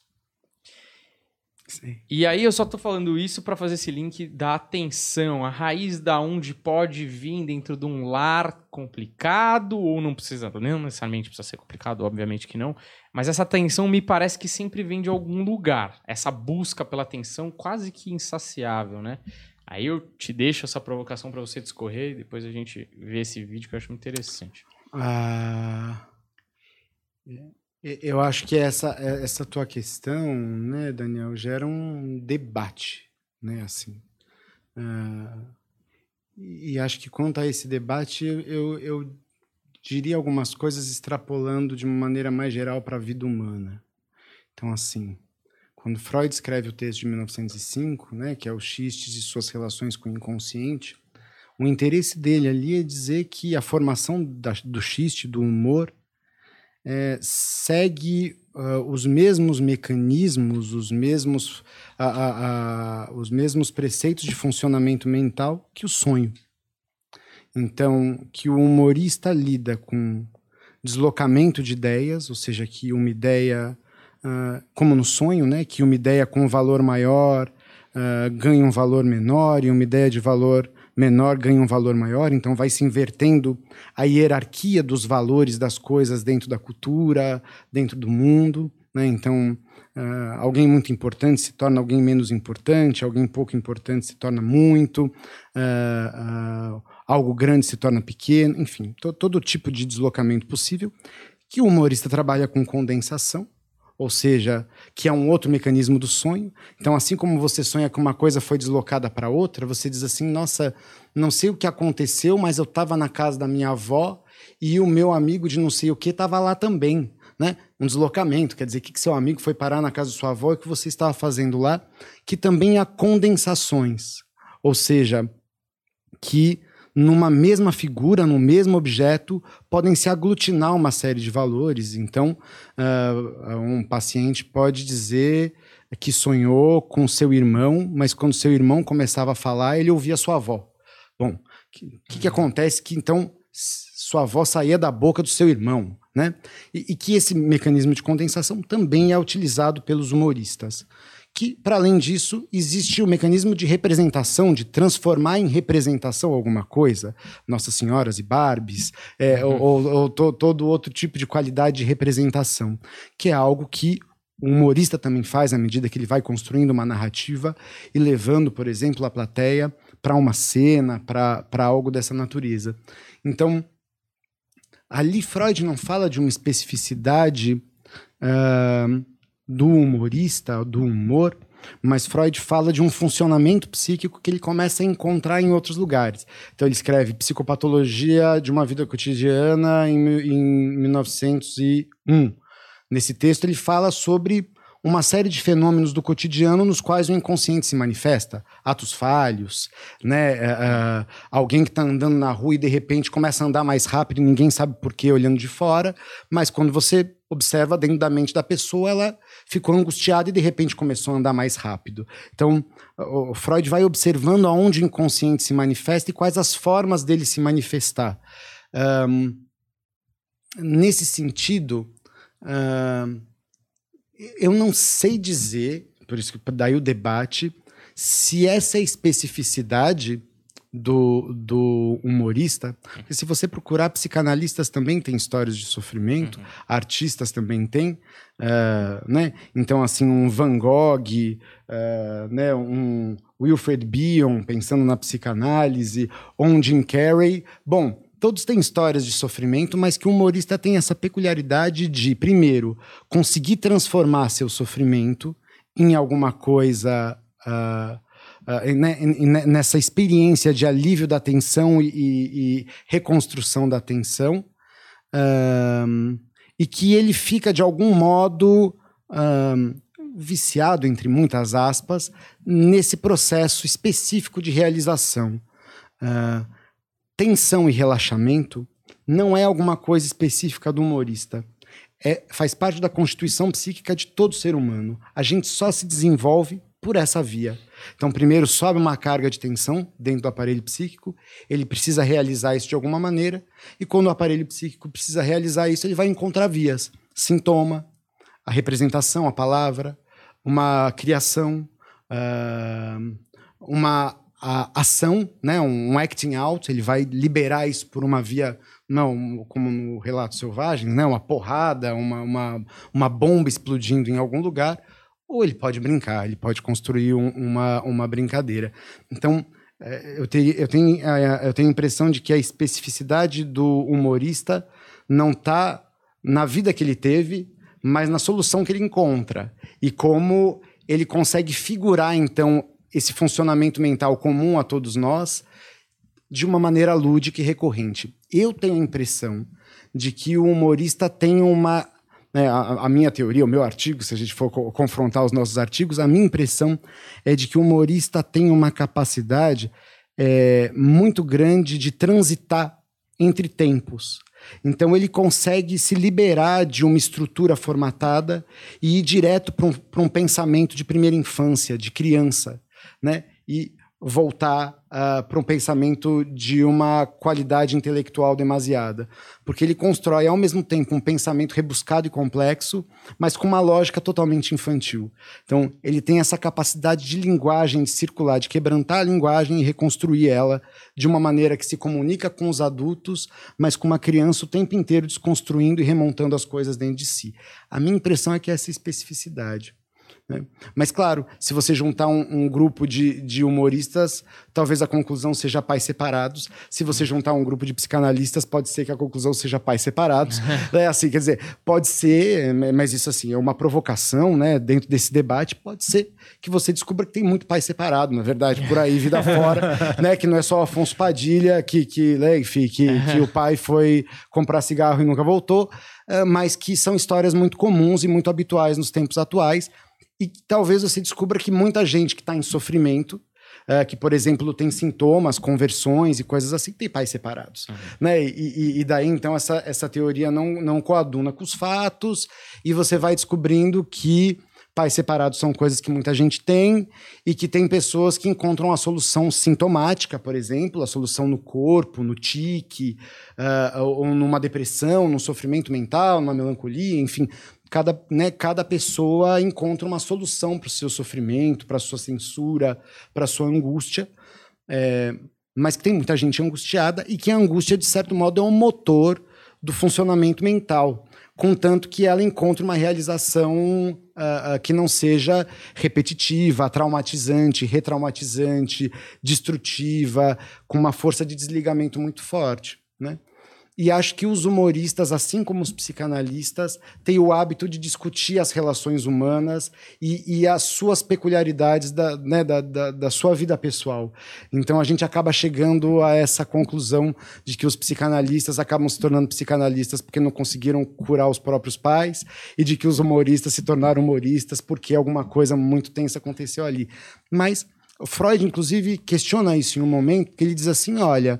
Uh, ah, se, seria mais plausível que eu encontrasse pessoas muito rígidas, com muita censura, muita culpa e muita inibição, em famílias rígidas, duras, uh, austeras, bravas, com leis muito severas, mas não.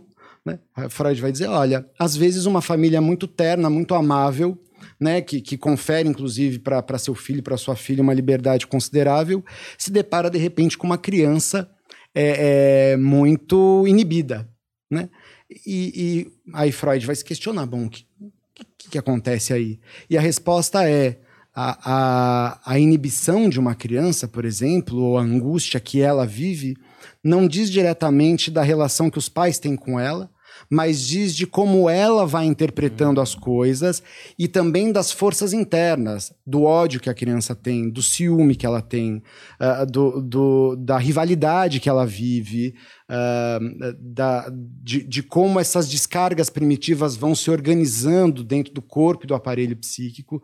Então, não dá para você atribuir só à família um funcionamento interno, mas uma conjuntura muito mais complexa de elementos. Né?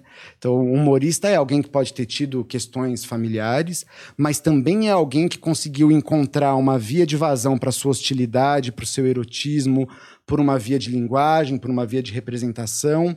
É alguém que sonha acordado muito bem né? Alguém que consegue desmanchar o funcionamento de linguagem, dos processos e dos pensamentos e quebrar. Então, é alguém que sonha muito bem acordado, digamos assim, né? Acho que tem um pouco Pô, maravilhoso. Acho que você não está vendo uma coisa, Daniel, justamente por você ser humorista e você se achar a porra do centro do universo. Eu acho. Não é? Mas eu também. também Exato, eu não estou tirando meu fora, jamais tiraria. E o psicanalista também, viu? Você não sai muito. Mas é, você falou, não, é porque os pais separados causam humoristas. Na verdade, talvez os humoristas causem divórcio dos ah, pais. É Entende? Porque é um puta filho chato do caralho, velho. Ninguém aguenta. Não, mas eu nem, eu nem acho que nesse ponto eu, eu, me encaixe no pai. Meus pais separados eu já meio que ia ser ah. humorista. Mas assim, é, eu acho só. Eu, eu, conversando com o Davi, eu vejo que eu tenho uma fantasia de achar é, um amálgama do comediante e todas as causas que o tornaram ou que o fizeram escolher ser comediante. Sim. E é uma coisa totalmente utópica da minha cabeça e, e, e, sabe, uma coisa assim. Mas é, é, conversando com você, a gente vai desmistificando isso, mas eu ainda assim vou usar tudo isso que eu acreditei no filme. claro, Porque, claro. Não no artigo, mas no filme. No filme. E vai Sim. ter uma cena dele refutando você no filme. Vai ter, tipo, uma reconstituição disso daqui. Mas e eu aí, ganho na outra. Aí eu vou escrever um, aí eu vou escrever um artigo sobre o filme refutando o filme. É. Puta, duas obras de arte. Relatos selvagens. Daqui Exato. a pouco a gente tá se matando. eu quero muito, eu quero muito que, desde a última vez que você veio aqui, eu quero muito que você veja esse, esse, vídeo. É, eu não sei, você conhece o Bill Burr? Não. Não, acho que não. O Bill Burr é um comediante, só. Pra quem também não, não sabe quem é, o Bill Burr eu gosto muito. Ele tem uma técnica de comédia que eles chamam de Houdini. É, isso é uma mecânica, na verdade. O que, que é a, a, mecânica do Houdini, né? O Houdini era um mágico e ele se acorrentava todo, não sei o quê, colocava numa caixa, jogava, acorrentava a caixa, jogava no mar. E a grande graça da mágica, que não é uma mágica, porque a grande mágica é como que você vai se livrar dessa, meu parceiro. Uhum. Você se colocou nessa, como que você vai se livrar dessa? Esse cara é um cara bruto, rústico, sistemático, brutão, assim, ele fala com raiva, ele, e aí a técnica de comédia dele, que é muito utilizada, é ele fala um absurdo, então é, por, vou dar um exemplo aqui, tá? Ele fala que, num dos textos de comédia dele, ele fala assim: Eu acho um absurdo que falam que mulher nenhuma mereça apanhar. Ele se colocou na caixa, corrente total. Como que você vai sair dessa? A galera tensiona e aí ele começa a falar: Eu não tô dizendo que você deva bater, você nunca deve bater numa mulher. Mas razões existem. Ele fala: Pô, se a mulher vai lá, te trai, rouba o seu carro, mata o seu pai, não sei o quê tem a razão pra bater. Você não vai bater, mas tem- E aí ele vai desconstruindo, assim, de um jeito como claramente eu destruí a piada dele. Mas assim, essa é a técnica de comédia dele. Ele é um homem másculo, anos 50, brutaço. Por que, que eu tô fazendo esse preâmbulo aqui? Isso é um, é um evento que tem nos Estados Unidos chamado MUT. E eles, ele é um, é um evento que ele celebra o discurso oral, não, não necessariamente comédia. Nesse evento desse, desse que a gente vai mostrar, era um evento que o nome era Choque entre Dois Mundos. E aí ele vai falar sobre uma história de infância dele, que não é stand-up, tá? É um relato que ele vai fazer. E ele já tem 40 anos e é um comediante forte, bruto, né? Assim, a gente que assiste, a gente fala, esse cara tem uma mente blindada. É, ele é impenetrável. Ele é tá ligado? impenetrável, assim, porque tem até um episódio que ilustra bem isso, que é o, um- o show dele na Filadélfia. Que a plateia é um festival, vários comediantes, e ele é um dos últimos, e a plateia vaiando o show inteiro, e ele entra e faz os 20 minutos, zoando a Filadélfia, e falando, é, e agora faltam 18 minutos, não sei o que, e aí ele vai, ele zoa a Filadélfia, e é engraçado porque a galera vaiando, aí ele acerta umas, a galera ri e volta a vaiar, e fica essa guerra entre ele, e aí você fala, mano, como ele consegue fazer um show zoando a plateia que tá vaiando, ele é impenetrável esse cara. E aí, quando você assiste isso, você vê um cara de 40 anos contar uma história de criança e se desmontar. Então, aí a gente pode conversar um pouco depois do vídeo. Por favor, Juliano, coloca lá pra gente assistir. All right, thank you very much. How's it going? Awesome. All right, this is my story. I was dating this girl like uh, like two years ago. Been dating her for like eight months, and she wanted to meet my parents. She was really giving me shit, like, "How come I haven't met your parents?" Aw. And uh, you know, I always just I never liked, you know, I never brought anybody home meet my parents. I was like 30 years old. Never met, brought anybody home. Never, I didn't ever like meeting people in general. I didn't want to meet her parents. I always hated when you had to meet, like, you know, go out with somebody, you got to, like, meet their friends and shit. You know, sitting at the table, trying to be interesting. I usually end up just sitting there staring at, like, mashed potatoes or some shit. So she's like, you know, how come, what's wrong with you? You know, how come you don't want to meet, you know, bring you home to meet your parents?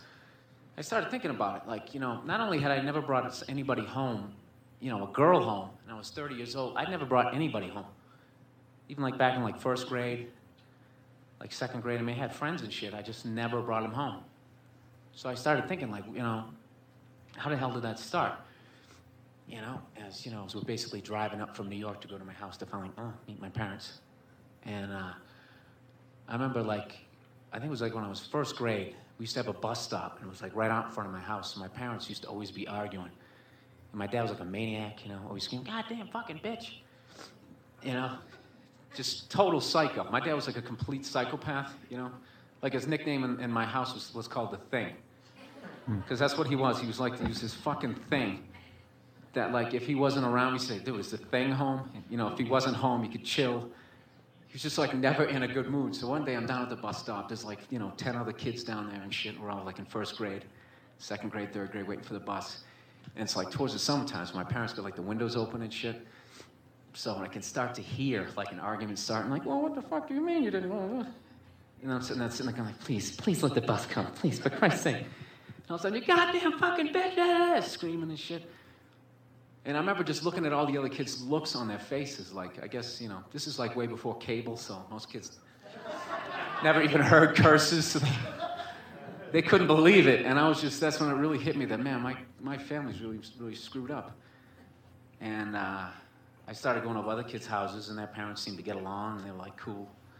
And uh, so the whole time I'm driving back, my girlfriend coming up, all this stuff is like coming back, and I'm thinking, and I really get like oh, like like I'm a six year old kid again, like getting all nervous, like how my dad dad is gonna like act because it's like embarrassing, you know. I mean, I remember like like he was one of these dudes where like uh, I don't know, he's just always in a bad mood. Like if you try to like teach you something, he'd say it once, and then when you didn't get it, he'd just say it louder and louder. And I remember six, just going, this guy is he's retarded. Like I remember we, we got a dog and he's trying to teach this dog how to sit. All right, it's, it's a dog. It doesn't speak English, and he's sitting there going. Think he's like going, all right, sit. It's a little puppy. Sit. Sit down. You're gonna get over there, and you're gonna sit down. Dog's sitting there like walking around like peeing, like what the, the fuck is wrong with this guy? that was like his thing, man. Everything like in my house, my parents they were like ri- ridiculously strict. They had all these stupid rules. Like I remember they had like like this one rule: whatever you didn't eat for dinner, they would just like wrap it in cellophane, and you had to like eat it the next morning for breakfast. And there's like everybody sitting eating their like pancakes and waffles. You're like eating like cube steaks and shit.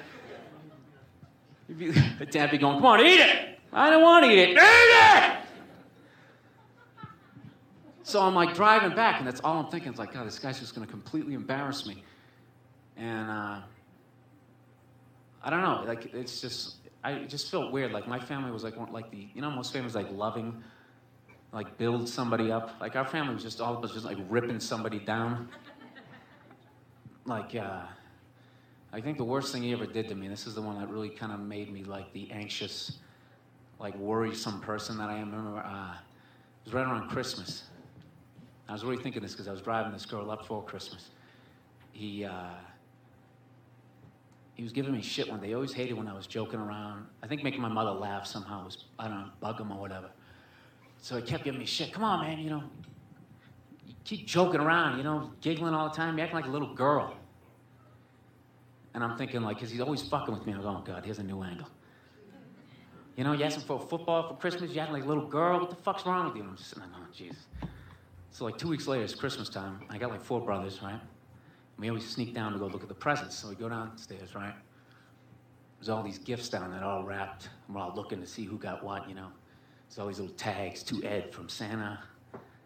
you know, be like, uh, you know, to Bob from mom and dad or whatever.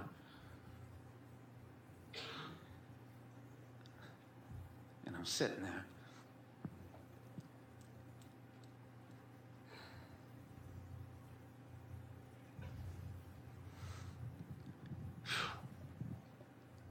Just wait a second.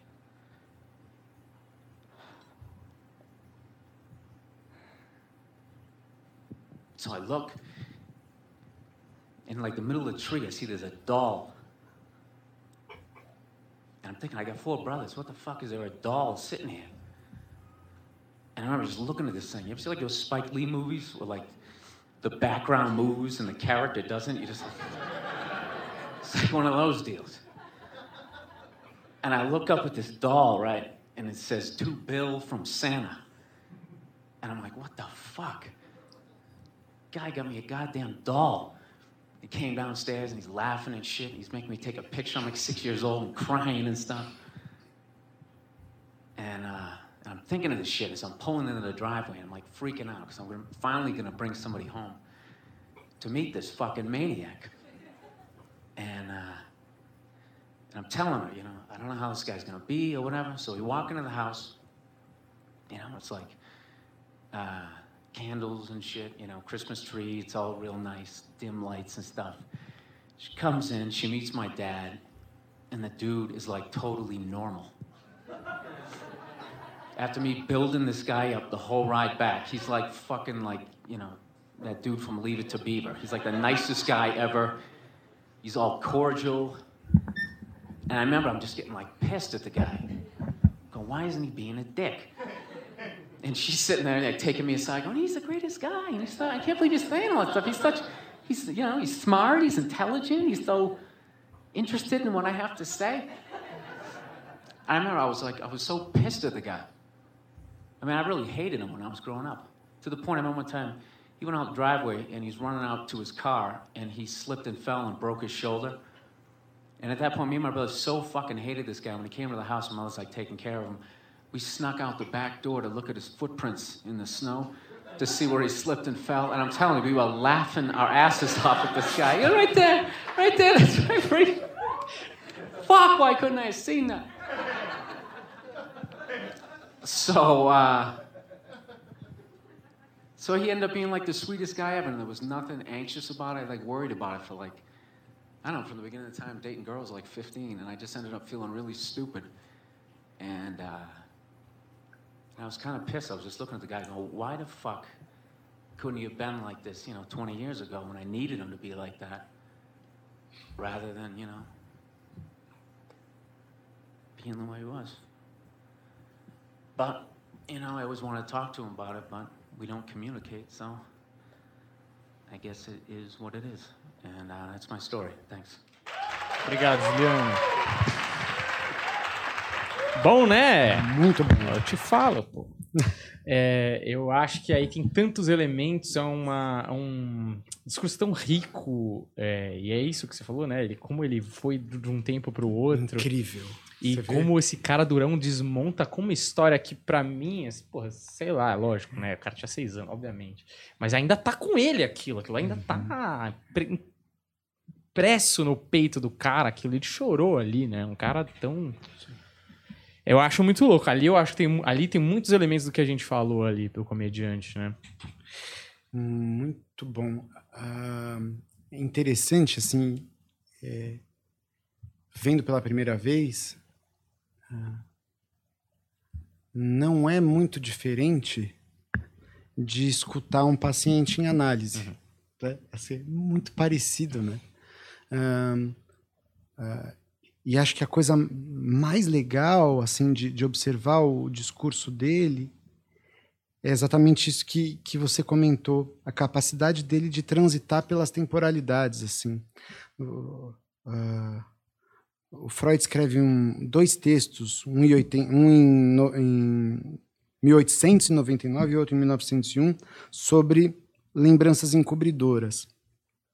O Freud vai dizendo o quanto ah, a nossa mente vai sobredeterminando uma memória sobre a outra, sobre a outra, sobre a outra, sobre a outra, sobre a outra. De modo que a gente nunca mais consegue alcançar uma memória ah, pura, uma memória ah, ah, jamais, enfim, afetada por qualquer outro tipo de vivência. E, e o Freud também fala que isso pode se dar de maneira anacrônica. Então, uma memória de mais velho pode invadir uma memória de alguém mais novo, né, dessa pessoa mais nova. Então, uma memória que eu tive, por exemplo, aos 20 anos, pode invadir uma memória minha de 3 anos de idade, 4 anos de idade, de modo que eu já vejo, então, essa memória de 3 anos é, é, revisitada. Ah, Vendo a fala dele, o que mais me chama a atenção é como ele revisitou essa história várias vezes e foi reconstruindo ela dentro de uma nova perspectiva. Então, Spike Lee aparece no meio né, da, da infância dele, é, é, a, a namorada dele né, aparece né, como ah, a- a- a- todas as pessoas que ele não levou para casa. Ah, aparece a realização da hostilidade dele é, é, quando ele descobre que o pai caiu, mas ao mesmo tempo fala do pai com muita ternura, né? Acho que essa é outra característica muito comum a- a- aos humoristas. Eles lidam muito bem com paradoxos, então eles suportam mensagens absolutamente ambíguas e vão trabalhando com essa ambiguidade para que ela produza, enfim, novas manifestações. Acho que isso aparece, né, com uma nitidez impressionante. Alguém que, é, né, que, que, que fala do pai com ternura e com um ódio terno, inclusive, do pai, né, assim, né, com a dead motherfucker, né, assim, né, assim, mas com, com, com um- um- uma uma prosódia de, de muito afeto, né? Muito interessante, né? É, e acho que à medida que ele vai revisitando a história, ele vai transformando pontos dolorosos em pontos bem-humorados, né? Então, né? Salvo o momento que ele quebra, o resto são pontos de muita dor, de, de muita angústia, é, né? É, eu tenho essa impressão, pelo menos, né? Assim, É, o Tragédia Mais Tempo lá, né? E, ah, e eu tenho uma curiosidade. tragicômico, né? é, essa parte, só essa parte que ele fala do café da manhã ali, do. Eles passam um papel celofane ali na, na, na- Se você não comeu o jantar, no dia de seguinte você vai tomar o café da manhã com o que você não comeu e as outras pessoas comem. Ele, ele faz aquilo virar uma piada que ele vai usar lá num talk show.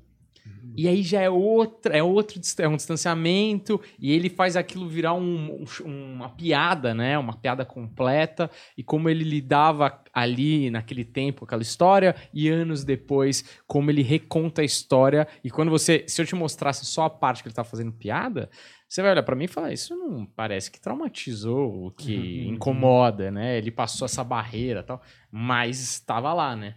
Ele precisava falar de algum jeito. Engraçado, né? Que tem o negócio da, da nostalgia e até quando é. Eita, que susto. Quase- quase- Isso acontece. Foi embora aqui. Isso acontece. Vocês fazem isso com todos os convidados? Às vezes eu sento aí e eu faço isso também, direto eu caio. Mas tem o negócio da nostalgia que até quando é ruim, parece que a gente quer resgatar aquele sentimento, não sei. E tem um negócio tipo How I Met Your Mother, lembra daquele episódio que ele volta pra trás, aí ele vai lá falar com... Vocês assistiram Met Você assistiu, né? Você assistiu How I eu Met Your assisti um pouco, mas acho que não, não vi, o, vi o começo só da série, não vi, não vi Eu toda vou ela, dar um super spoiler aqui, mas que se foda. Quantos anos faz que terminou é Mother? 10 anos. então, né? E, e também, assim, Your Mother não é só sobre isso, assim, tipo, a jornada é muito mais importante. Mas basicamente ele tá contando para os filhos como ele conheceu a mãe deles, mas a história nem é exatamente sobre a mãe deles.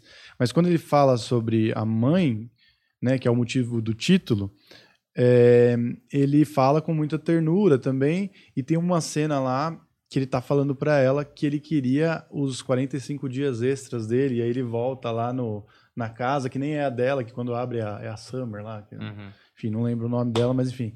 O fato é que eu acho que ele revisitando isso, primeiro no drama e depois trazendo pra comédia, é meio que um jeito dele, puta, ter um momento que ele nunca conseguiu ter com o pai dele porque eles nunca conseguiram conversar sobre, porque isso já tava estabelecido entre eles, tá ligado?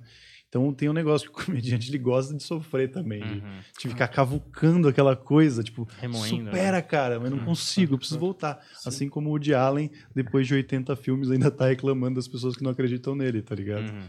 E, e muito interessante porque ele transforma uma cena de solidão, que é essa coisa dele ver a boneca e, e- e se perguntar e, e, né, e ficar espantado, uma cena compartilhada de risada, né? Também eu acho que isso vai gerando uma elaboração contínua, né, de uma cena que ficou ali muito marcada.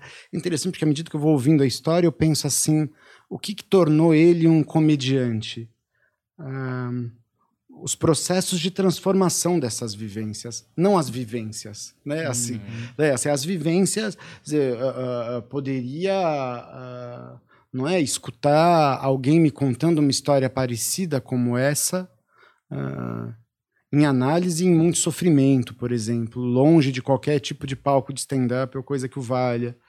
É, o que fez ele se transformar num, num comediante é uma série de, de elementos que foram se dando ao longo da vida dele que permitiram com que ele transformasse uma cena fixa numa cena plástica, né? Ah, ah, né? Transformá-la, enfim, revisitá-la e transformá-la. É, e, e interessante porque é, ele critica, também fiquei pensando nisso, né?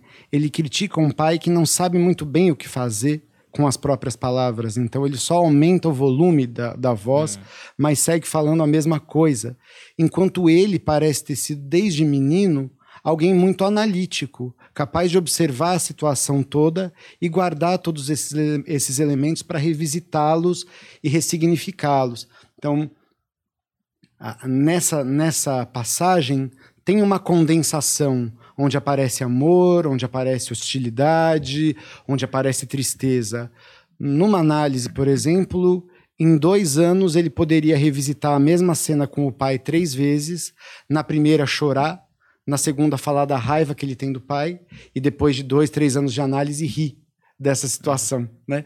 É, ele conta desse processo inteiro na mesma cena. Então, vira uma condensação de, de todos os sentimentos que eclodiram, talvez, é, imediatamente, né? Sendo o humor uma tentativa de se, de se deslocar, eu acho, desses sentimentos todos, né?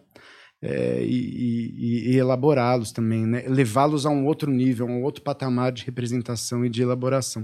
Muito legal. É. E tem uma coisa que eu acho interessante, né, que você fala, que, claro, cada um forma sua personalidade por diversos elementos e tal, mas tem um elemento que eu vou simplificar ele, porque dentro dele tem vários outros subelementos e tal, que é a digestão do seu meio, né? Então, como que você vai absorver tudo aquilo, todas essas informações do pai distante, da mãe calorosa, ou de outro formato, de outra configuração familiar, de outras relações, como você vai colocar isso para dentro, como você vai digerir, como você vai regurgitar praticamente aquilo em personalidade, em escolhas de carreira, por exemplo. Então, acho que está muito é, é, lógico, né, nessa minha fantasia de tentar achar elementos de por que, que a gente acaba é, se dilacerando pro bel prazer de um público que você nunca viu, porque é lógico que dentro da minha fantasia tem que ter uma uma causa para essa doença que se tornar comediante, essa Sim. loucura Sim. de você arriscar a sua dignidade muitas vezes de chegar para 30 pessoas que pagaram, tentar fazer a galera rir, ninguém ri. E assim, não existe coisa pior assim, assim. Eu acho que é uma sensação de falta de valor, mas você tá lá na noite seguinte para tentar de novo. Claro. E sempre, né? É um ciclo vicioso, porque você não para essa parada. É, então, eu acho que essa parada da digestão, que eu tô chamando assim, né? Opa. Ela é muito mais importante e eu meio que ignorava ela porque ela não é tão poética, né? E ela é tão mais difícil de ver, mas é isso que você falou, né? Ah, Eu acho que o, o comediante ele é alguém, primeiro, muito observador, né? Muito observador. Porque tá o tempo inteiro atento aos detalhes, né? E alguém que tem uma capacidade onírica de sonhar ah, o- o- os processos de percepção, né? As coisas que ele observou e transformá-los imageticamente em novas narrativas, né? É o que ele faz, ele faz um exercício de renarrar e recontar a experiência sob diversas óticas, assim, muito interessante, né? Acho que isso sim é uma particularidade do humorista, muito observador, né? Uhum. Porque, porque e alguém que, de novo, eu insisto, que transita entre um discurso intelectual com lógica eh, e ao mesmo tempo quebra esse discurso, fura e vai direto para a infância, né? Enfim, né?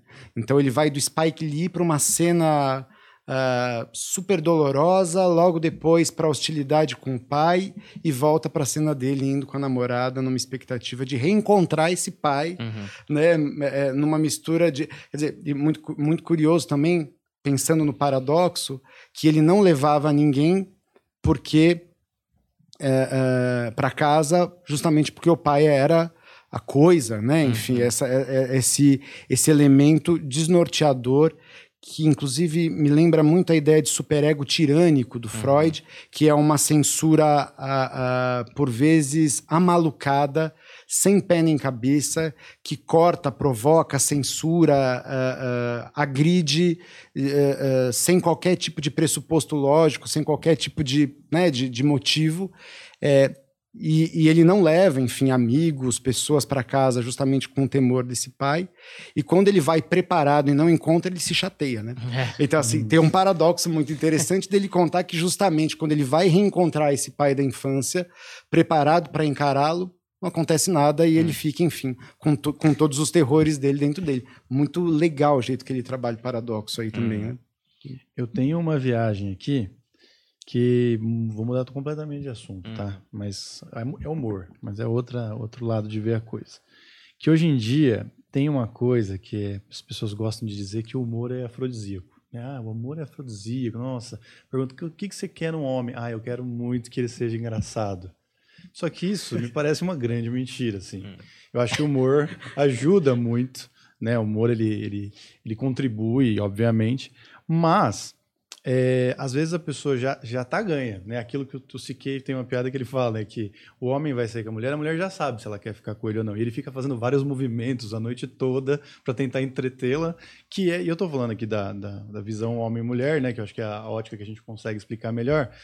Mas é tipo aquele negócio, ai, nós saímos e rimos a noite toda. Na verdade, ele ficou lá se matando para fazer ela rir. Ela riu a noite toda e ele tava tipo, preciso entreter, ela precisa gostar de mim, tá ligado? E se a gente pe- pensa no, sei lá, no negócio biológico da coisa, que a mulher lá na, lá na lá nas, eu acho que vamos começar lá na, na, na tribo, lá, né, entre os, os primeiros humanos e tal, e depois chegando também até mais à frente com guerras e lutas físicas e baseadas na força e no poder, ela escolhia o homem a partir do, do, do valor do bom reprodutor, né? Hoje em dia, esses valores se, se alteram. Então, de repente, o bom reprodutor não é mais o cara forte, mas o cara que, de repente, tem um bom emprego, que vai né, ter um condições de bancar a família de uma maneira legal. E aí sim existe a possibilidade do humor ser uma qualidade para um bom parceiro, porque nem todas as mulheres pensam em ter filho e, de repente, o que elas procuram é alguém que vai ajudá-las a ficar confortável no futuro. Mas eu não sei se isso se encaixa com a necessidade natural de reprodução e busca pela, pela continuidade da espécie. A gente está se tornando é, bichos diferentes que valorizam outras coisas, ou no fim ainda é a mesma coisa? E essa é a minha questão. Uma baita questão. É, é, é, acho que primeiro, né, quanto à, à ideia do, do riso como afrodisíaco, é, eu acho que a risada, enquanto um fenômeno de comunicação, é um fenômeno muito primitivo, né? Então, uh, a gente ri, assim, primordialmente quando a gente é bebê, por conta de neurônios reflexos mesmo. Você responde ao riso rindo de volta, né? Daí, inclusive, uma das explicações para os contágios em riso, né, assim, de, de massa, né? Então, né, fenômenos histéricos de contaminação, de contágio de risada, uh, de epidêmicos, de fato, né?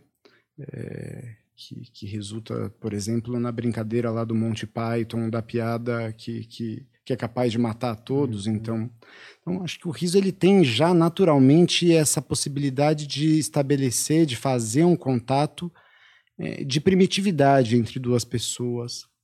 E acho também, uh, ainda que isso seja uh, variável também, porque cada pessoa procura em outra traços absolutamente singulares, assim. Tem gente que gosta de gente séria, tem gente que gosta de gente brincalhona, tem gente que não gosta de gente, tem todo tipo de gente, né? Mas é, que procurar alguém que saiba brincar é o indício de alguém que tenha uma liberdade maior, de alguma maneira, isso assim, talvez uma intuição primitiva, com a própria sexualidade. Alguém que saiba transitar entre territórios, alguém que tenha um contato com o prazer maior, alguém que gere prazer, já que produzir riso também é produzir prazer e compartilhar prazer. Então, nesse sentido, talvez me parece que o riso ou alguém engraçado seja uma, uma característica. Agora, essa outra, essa outra parte da pergunta de para onde estamos indo, não tenho a menor ideia, é, mas acho sim que os pressupostos de reprodução, a coisa que o Freud uma vez chama de é, instinto de preservação das espécies, a, né, uma pulsão de preservação das espécies, como uma das coisas que mobiliza uma série de comportamentos humanos, acho que isso vai dando lugar a uma série de outros elementos. Acho que o homem cada vez mais, né, o homem humano, né, cada vez mais uh, uh, é alguém que encontra soluções para essa sexualidade mais primitiva que busca a perpetuação da espécie em coisas absolutamente distantes disso, né, de um encontro de gametas, né, é, a, a, a realização de prazer ou a realização de encontros ou de afetos parece ganhar lugar e ocupar um, uma maior prevalência se, em, se comparada a, a, essa, a essa exigência uh, mais primitiva de perpetuação da espécie. Até porque a espécie está bem perpetuada, me parece, inclusive, que não é uma questão pelos próximos anos, né, assim, fazer a manutenção da nossa espécie. Ela está bastante proliferada pelo mundo né? Assim, então eu acho que também por conta disso e, e pela quantidade é, é, considerável de uh, anticoncepções, né? De, de diversidades da sexualidade, uh, de uh, da, das culturas de trabalho e de produção que existem hoje, né, que, que, que, sobrecarregam de super demandas, de super ideais, inclusive profissionais, de carreira e tudo mais, acho que a coisa da reprodução primitiva vai ficando um pouco mais para depois. Não à toa, uma série de métodos de que, que, as mulheres vêm encontrando, né? A gente falou um tanto disso, eu acho, da última uhum. vez, né? Que, é, que, que vem encontrando por sorte para poder também pensar na, na, na, sua possibilidade de reprodução fora de uma temporalidade de obrigação, de pressa, de ansiedade. Então, congelar óvulos, enfim, tem uma série de possibilidades de, de revisitar, enfim, o um processo de desenvolvimento, de conquistas, de prazeres, que não seja tão, uh, uh, tão, tão escravo do biológico. Né? Uhum. Parece que isso vai acontecendo mesmo. A gente vai ficando menos escravos do biológico e mais preparados para o pro, uh, pro metaverso, né? Enfim, pro, uhum. pro, pro né? É. Assim, né? assim, mais preparados para isso, né? Parece, né? Dá a impressão, né? Menos corpo e mais encontros, ou, uhum. ou, ou, ou, menos primitividade, instinto e mais... Mas, claro, e aí os instintos saltam e aparecem, de repente, diante de nós, né? Enfim... Né? Tá aí Rússia e Ucrânia, né? Enfim, né? tem aí um bom exemplo de como o metaverso vem chegando e a violência primitiva vem chegando junto também, né? Acho que tem, né? Uhum. Você acha que a gente vai virar chips? Não batatas, tipo chips na cabeça. Batata. o futuro da humanidade é um saco com muito ar Sim. e poucas batatas. E poucas batatas, claro. claro. Mas você acha que realmente nós temos a tendência a isso não tem nada a ver com humor, mas a tendência a a se entregar a isso, será? Sei, eu, eu, eu, eu tenho escutado muita gente falar uma palavra que eu não escutava dois anos atrás, que é a palavra híbrido. Hum. É, isso é uma palavra que se criou agora. Então, assim, estaremos híbridos. Não, vamos, mas vai híbrido. É, é, então, eu acho que tem uma tendência, não a virarmos chips, mas a um tipo de.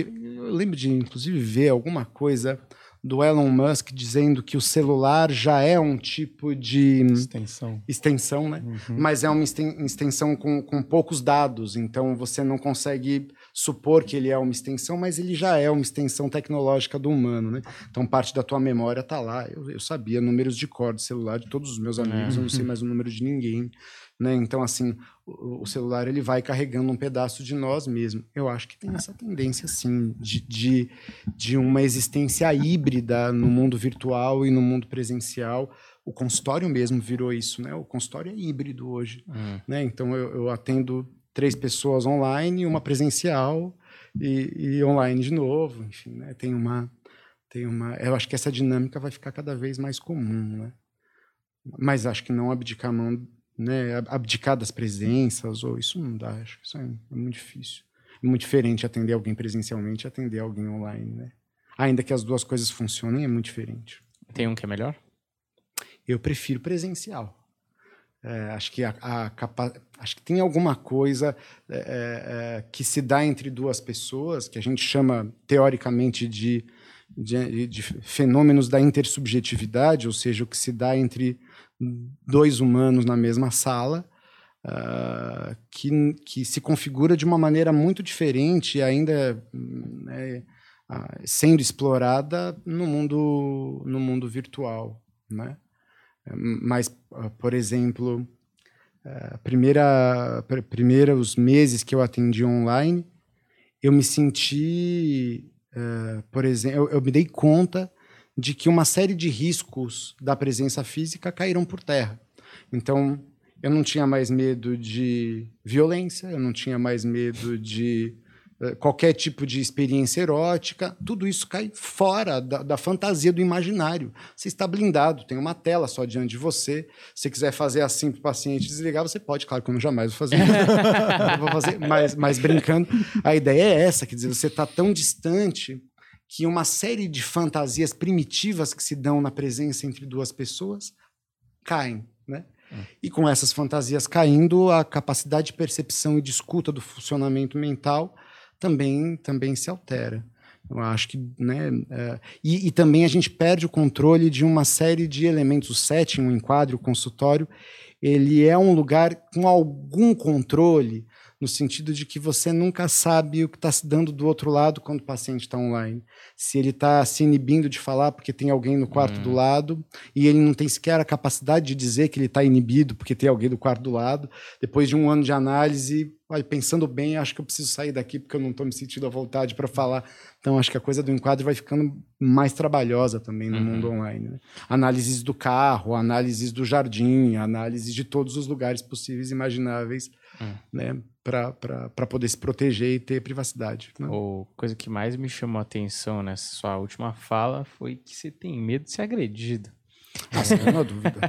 Claro, É mesmo? Não, mas ah, não, eu não tenho medo. Ah, um pouco, vai. Eu teria. Um pouco Tipo sim. de clientes Olha, você a tá gente, atendendo. senta gente aí, eu tenho medo de ser agredido. Às vezes eu fico, caralho, esse cara aí vai. Não, mas, mas acho que quando eu falo disso, não é, não é exatamente uma confissão, é, é, ainda que, claro, não se pode negar que quando a gente trabalha com, com, com isso, a gente trabalha com esse tipo de situação. Por exemplo, tem uma, tem uma cena, por exemplo, de um trabalho no, no hospital de dia, né, que eu, que eu trabalhava, que, que, que o humor salva de alguma maneira, porque um, num grupo de, de, de trabalho com pacientes, um paciente fica muito bravo e diz, coloca um dinheiro na mesa, coloca 10 reais e diz assim, ó, te pago tanto se você conseguir me bater. Aí o outro pega, saca uma nota maior e fala assim, e eu te pago tanto se você conseguir. Aí eu pego, saco uma nota de 100 no meu bolso e digo assim, e eu pago tanto se ninguém se bater agora. Todo mundo dá risada, a gente senta e começa a conversar. Então, a- a- mas a hostilidade, né? Então, assim, ódio e amor, eros e tânatos, hostilidade e erotismo, e, e- e- e todas as, as combinações possíveis desses elementos primitivos são coisas que um analista vive diariamente na clínica, né? Ele entra em contato com esses elementos o tempo todo. E quando você coloca uma tela no lugar de um encontro, esses elementos se, se multifacetam em outras coisas que não são tão encarnadas assim. Então, então tem uma tem uma tem Não um efeito, né? Muito interessante isso aí.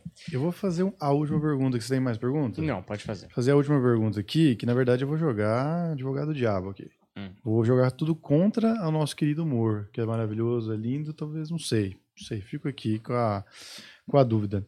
Porque assim, é, partindo daquela consideração que a gente fez no começo de que o humor é quando você se sente superior a alguma ideia, alguma imagem, alguma coisa, e né, isso te dá um certo prazer.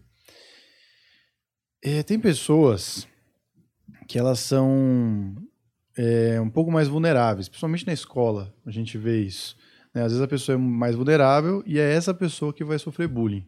Essa, e bullying, quando eu tô falando bullying, eu tô falando de humilhação, tá? Tô falando de uma brincadeira ali que acaba, às vezes, indo pro bullying, que aí já é um problema, mas é uma brincadeira, uma, uma zoeira, que de certa forma, você tá usando a fraqueza daquela pessoa, colocando aquela pessoa um pouco para baixo, isso te faz sentir melhor, faz todo mundo se sentir melhor porque você tá expondo aquela pessoa. Vamos falar a verdade aqui, todos já fizemos isso, não é certo, não é certo, não devemos fazer.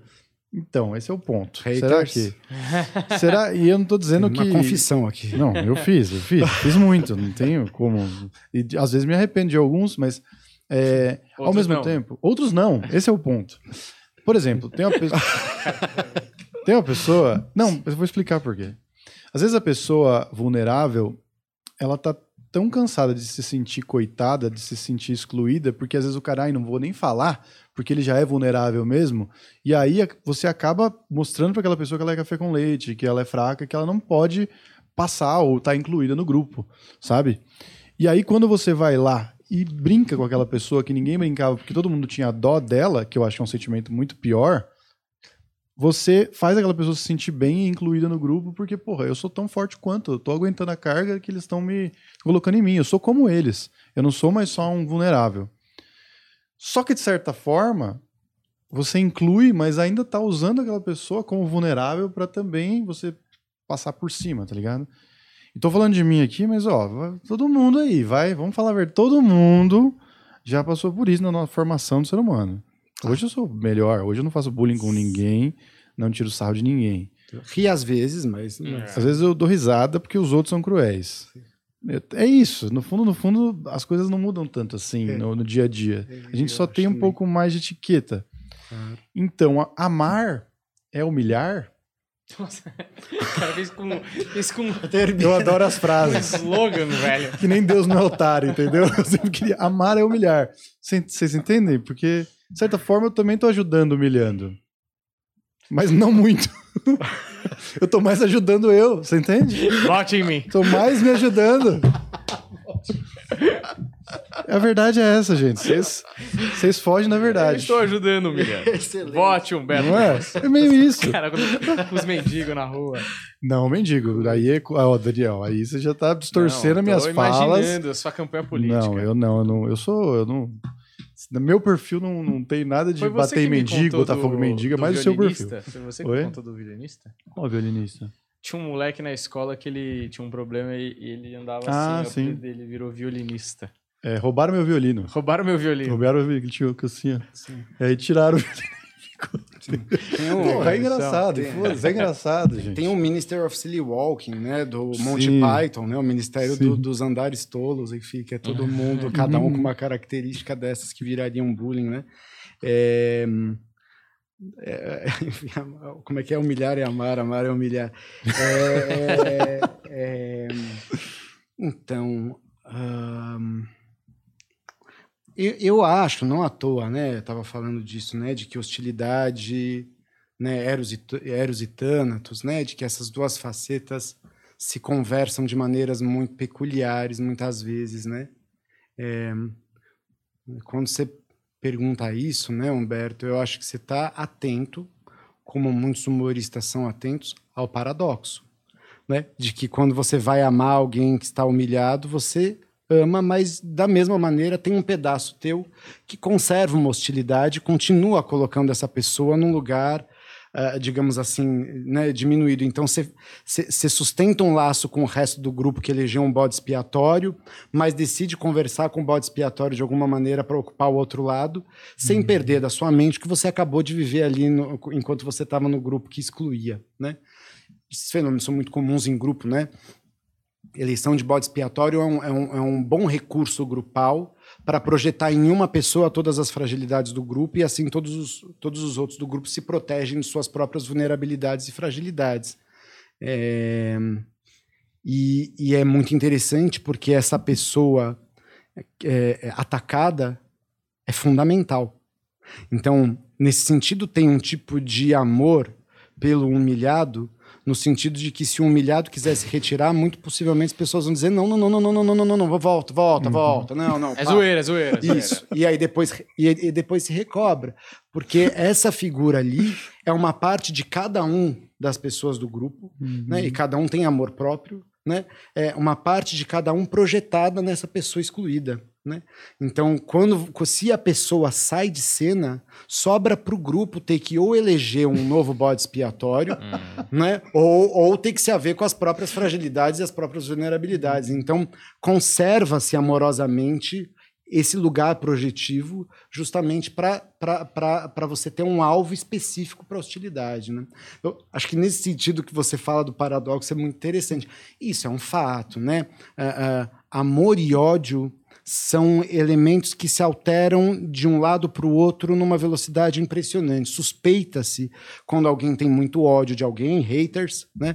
É, é porque existe muito possivelmente um amor encoberto, já que se dedica muito esforço, muito tempo, muito pensamento, muita energia a isso. Da mesma maneira, o apaixonamento, é, é- é, por vezes, é, é, é o prenúncio de uma grande desilusão. Né? Então, um grande apaixonamento é o prenúncio de uma catástrofe, por vezes também, se ele não ganha aos poucos a, a possibilidade de se transformar em amor, em, em aceitação das ambiguidades, dos paradoxos, enfim, da, da, da- da Gente. complexidade da vida amorosa. Isso tá me parecendo muito o relacionamento do Batman e do Coringa, sabe? Porque quando o Batman sai de cena no Cavaleiro das Trevas, o Coringa fica catatônico e ele vai parar no em Arca, mas ele fica meio que Mano, não tem mais sentido de vida, cara. O meu inimigo não existe mais. Eu amava aquele cara, sabe? E no Batman Lego eles deixam isso muito mais escrachado, né? Vocês assistiram o Batman Lego? Maravilhoso Batman Lego.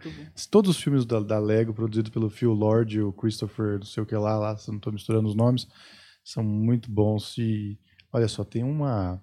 Me fala um background super. psicanalítico no filme. Verdade. Parecia só uma, uma comédia. Pois é, é. Bom, tem mais alguma pergunta? Posso encerrar esse episódio Pode encerrar. Já perguntei demais, né? Perguntei. Olha, queria agradecer ao Davi, baita episódio especial, porque a gente percorreu várias nuances aí da cabeça dos humoristas, mas de maneira geral de todos, né? Porque acho que todos nós temos um pouco de cada um em si mesmo. Gostou dessa? Você vai para slogan também. Temos um pouco de cada um em si mesmo. Exato. É, mais poético. Bonito. É, Humilhar E- é amar. e humilhar, e suas- atrás da camiseta humilhar é amar. humilhar é amar. É isso, puta camiseta. E E chute embaixo também, né? é, exato. Aquele é, post-it, Era né? muito maravilhoso. É, e eu, eu achei maravilhoso o papo, gostei demais, assim, foi muito esclarecedor em, em diversos pontos, que é um lugar que eu adoro estudar, e aí você é um profissional que pode escrever artigos, ouvir você é maravilhoso. É mesmo.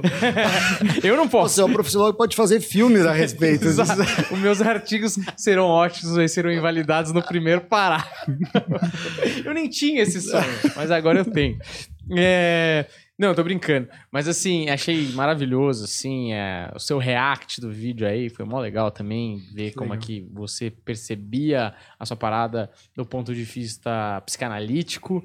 É, E também é muito louco, né? Quando você fala muito perto de você, assim, você acaba vendo.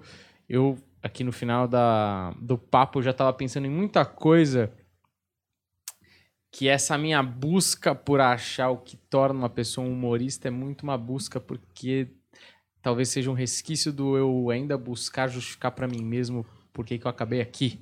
Sabe essas coisas Legal. assim? É, então, de uma Egoísmo, certa né? forma, Egoísmo puro. No fim É das lógico, contas, é tudo sobre ele.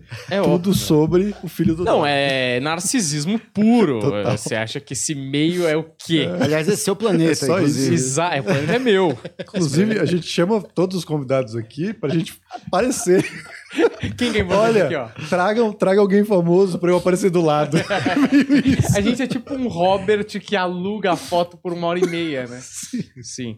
É, mas de maneira geral, cara, foi, foi maravilhoso. Portas abertíssimas aqui. Vou falar pro pessoal aqui que você tá no projeto da Luca Salomão, da Rádio aí. 89, Uhum. que é cada caso um caos, né? E você Exatamente. comenta lá é, biografia de personalidade, de maneira geral. Claro. Posso simplificar assim? Que, curiosamente, como os humoristas sempre têm uma quantidade de sofrimento, tragédias e angústias surreais, assim. né? É, né? Assim, surreais, assim, né? Os músicos Tornam muitos... boas biografias também. né? Boas, ótimas. é. Tô lá, a Luca me chama de vez em quando, tô lá com ela, tem sido um prazer gigante, porque gosto de música, gosto de psicanálise, gosto de rock, é, ouvi muito a Luca, ouvi muito 89, é, então, para mim, até ah, um comentário da Marina Ribeiro, que, é, que, é, que foi minha orientadora de mestrado, é uma querida amiga, uma querida companheira, é, parceira de aventuras, né? Como eu falei para ela, parceira de aventuras acadêmicas, ela diz que é, tem sido como um consultório imaginário para mim, porque é uma delícia poder pensar, ah, não é? Enfim, artistas que eu via no palco, que eu escutava e, enfim, desvendar um pouco dos mistérios da mente deles ou pelo menos tentar esboçar hipóteses que não virariam artigos sobre, sobre a vida deles, assim, né? Então, muito legal, tem sido um prazer, a Luca é muito bacana também, tem sido muito legal.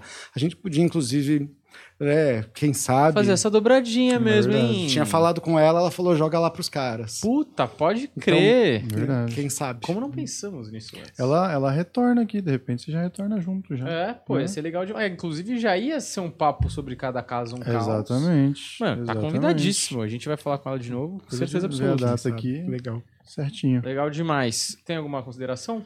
Eu não tenho consideração não, Daniel. Já falei consideração bastante. por ninguém, porque o Já- humilhar é amar. Humilhar e amar. Já apareci, Obrigado, valeu já demais. humilhei. Valeu, obrigado demais. Um Esse episódio que poderia virar um artigo, com certeza, não por esse lado da mesa, mas pelo outro, com certeza absoluta, tá certo? Deixa seu like aí, segue a gente que é 100% de graça. Muito obrigado. Ah, e mais um detalhe, dá uma olhada na descrição do vídeo aqui que tem link promocional pro nosso show. Cola lá que vai ser demais, tá bom? Muito Isso. obrigado, valeu e até a próxima. Vai Tchau. lá.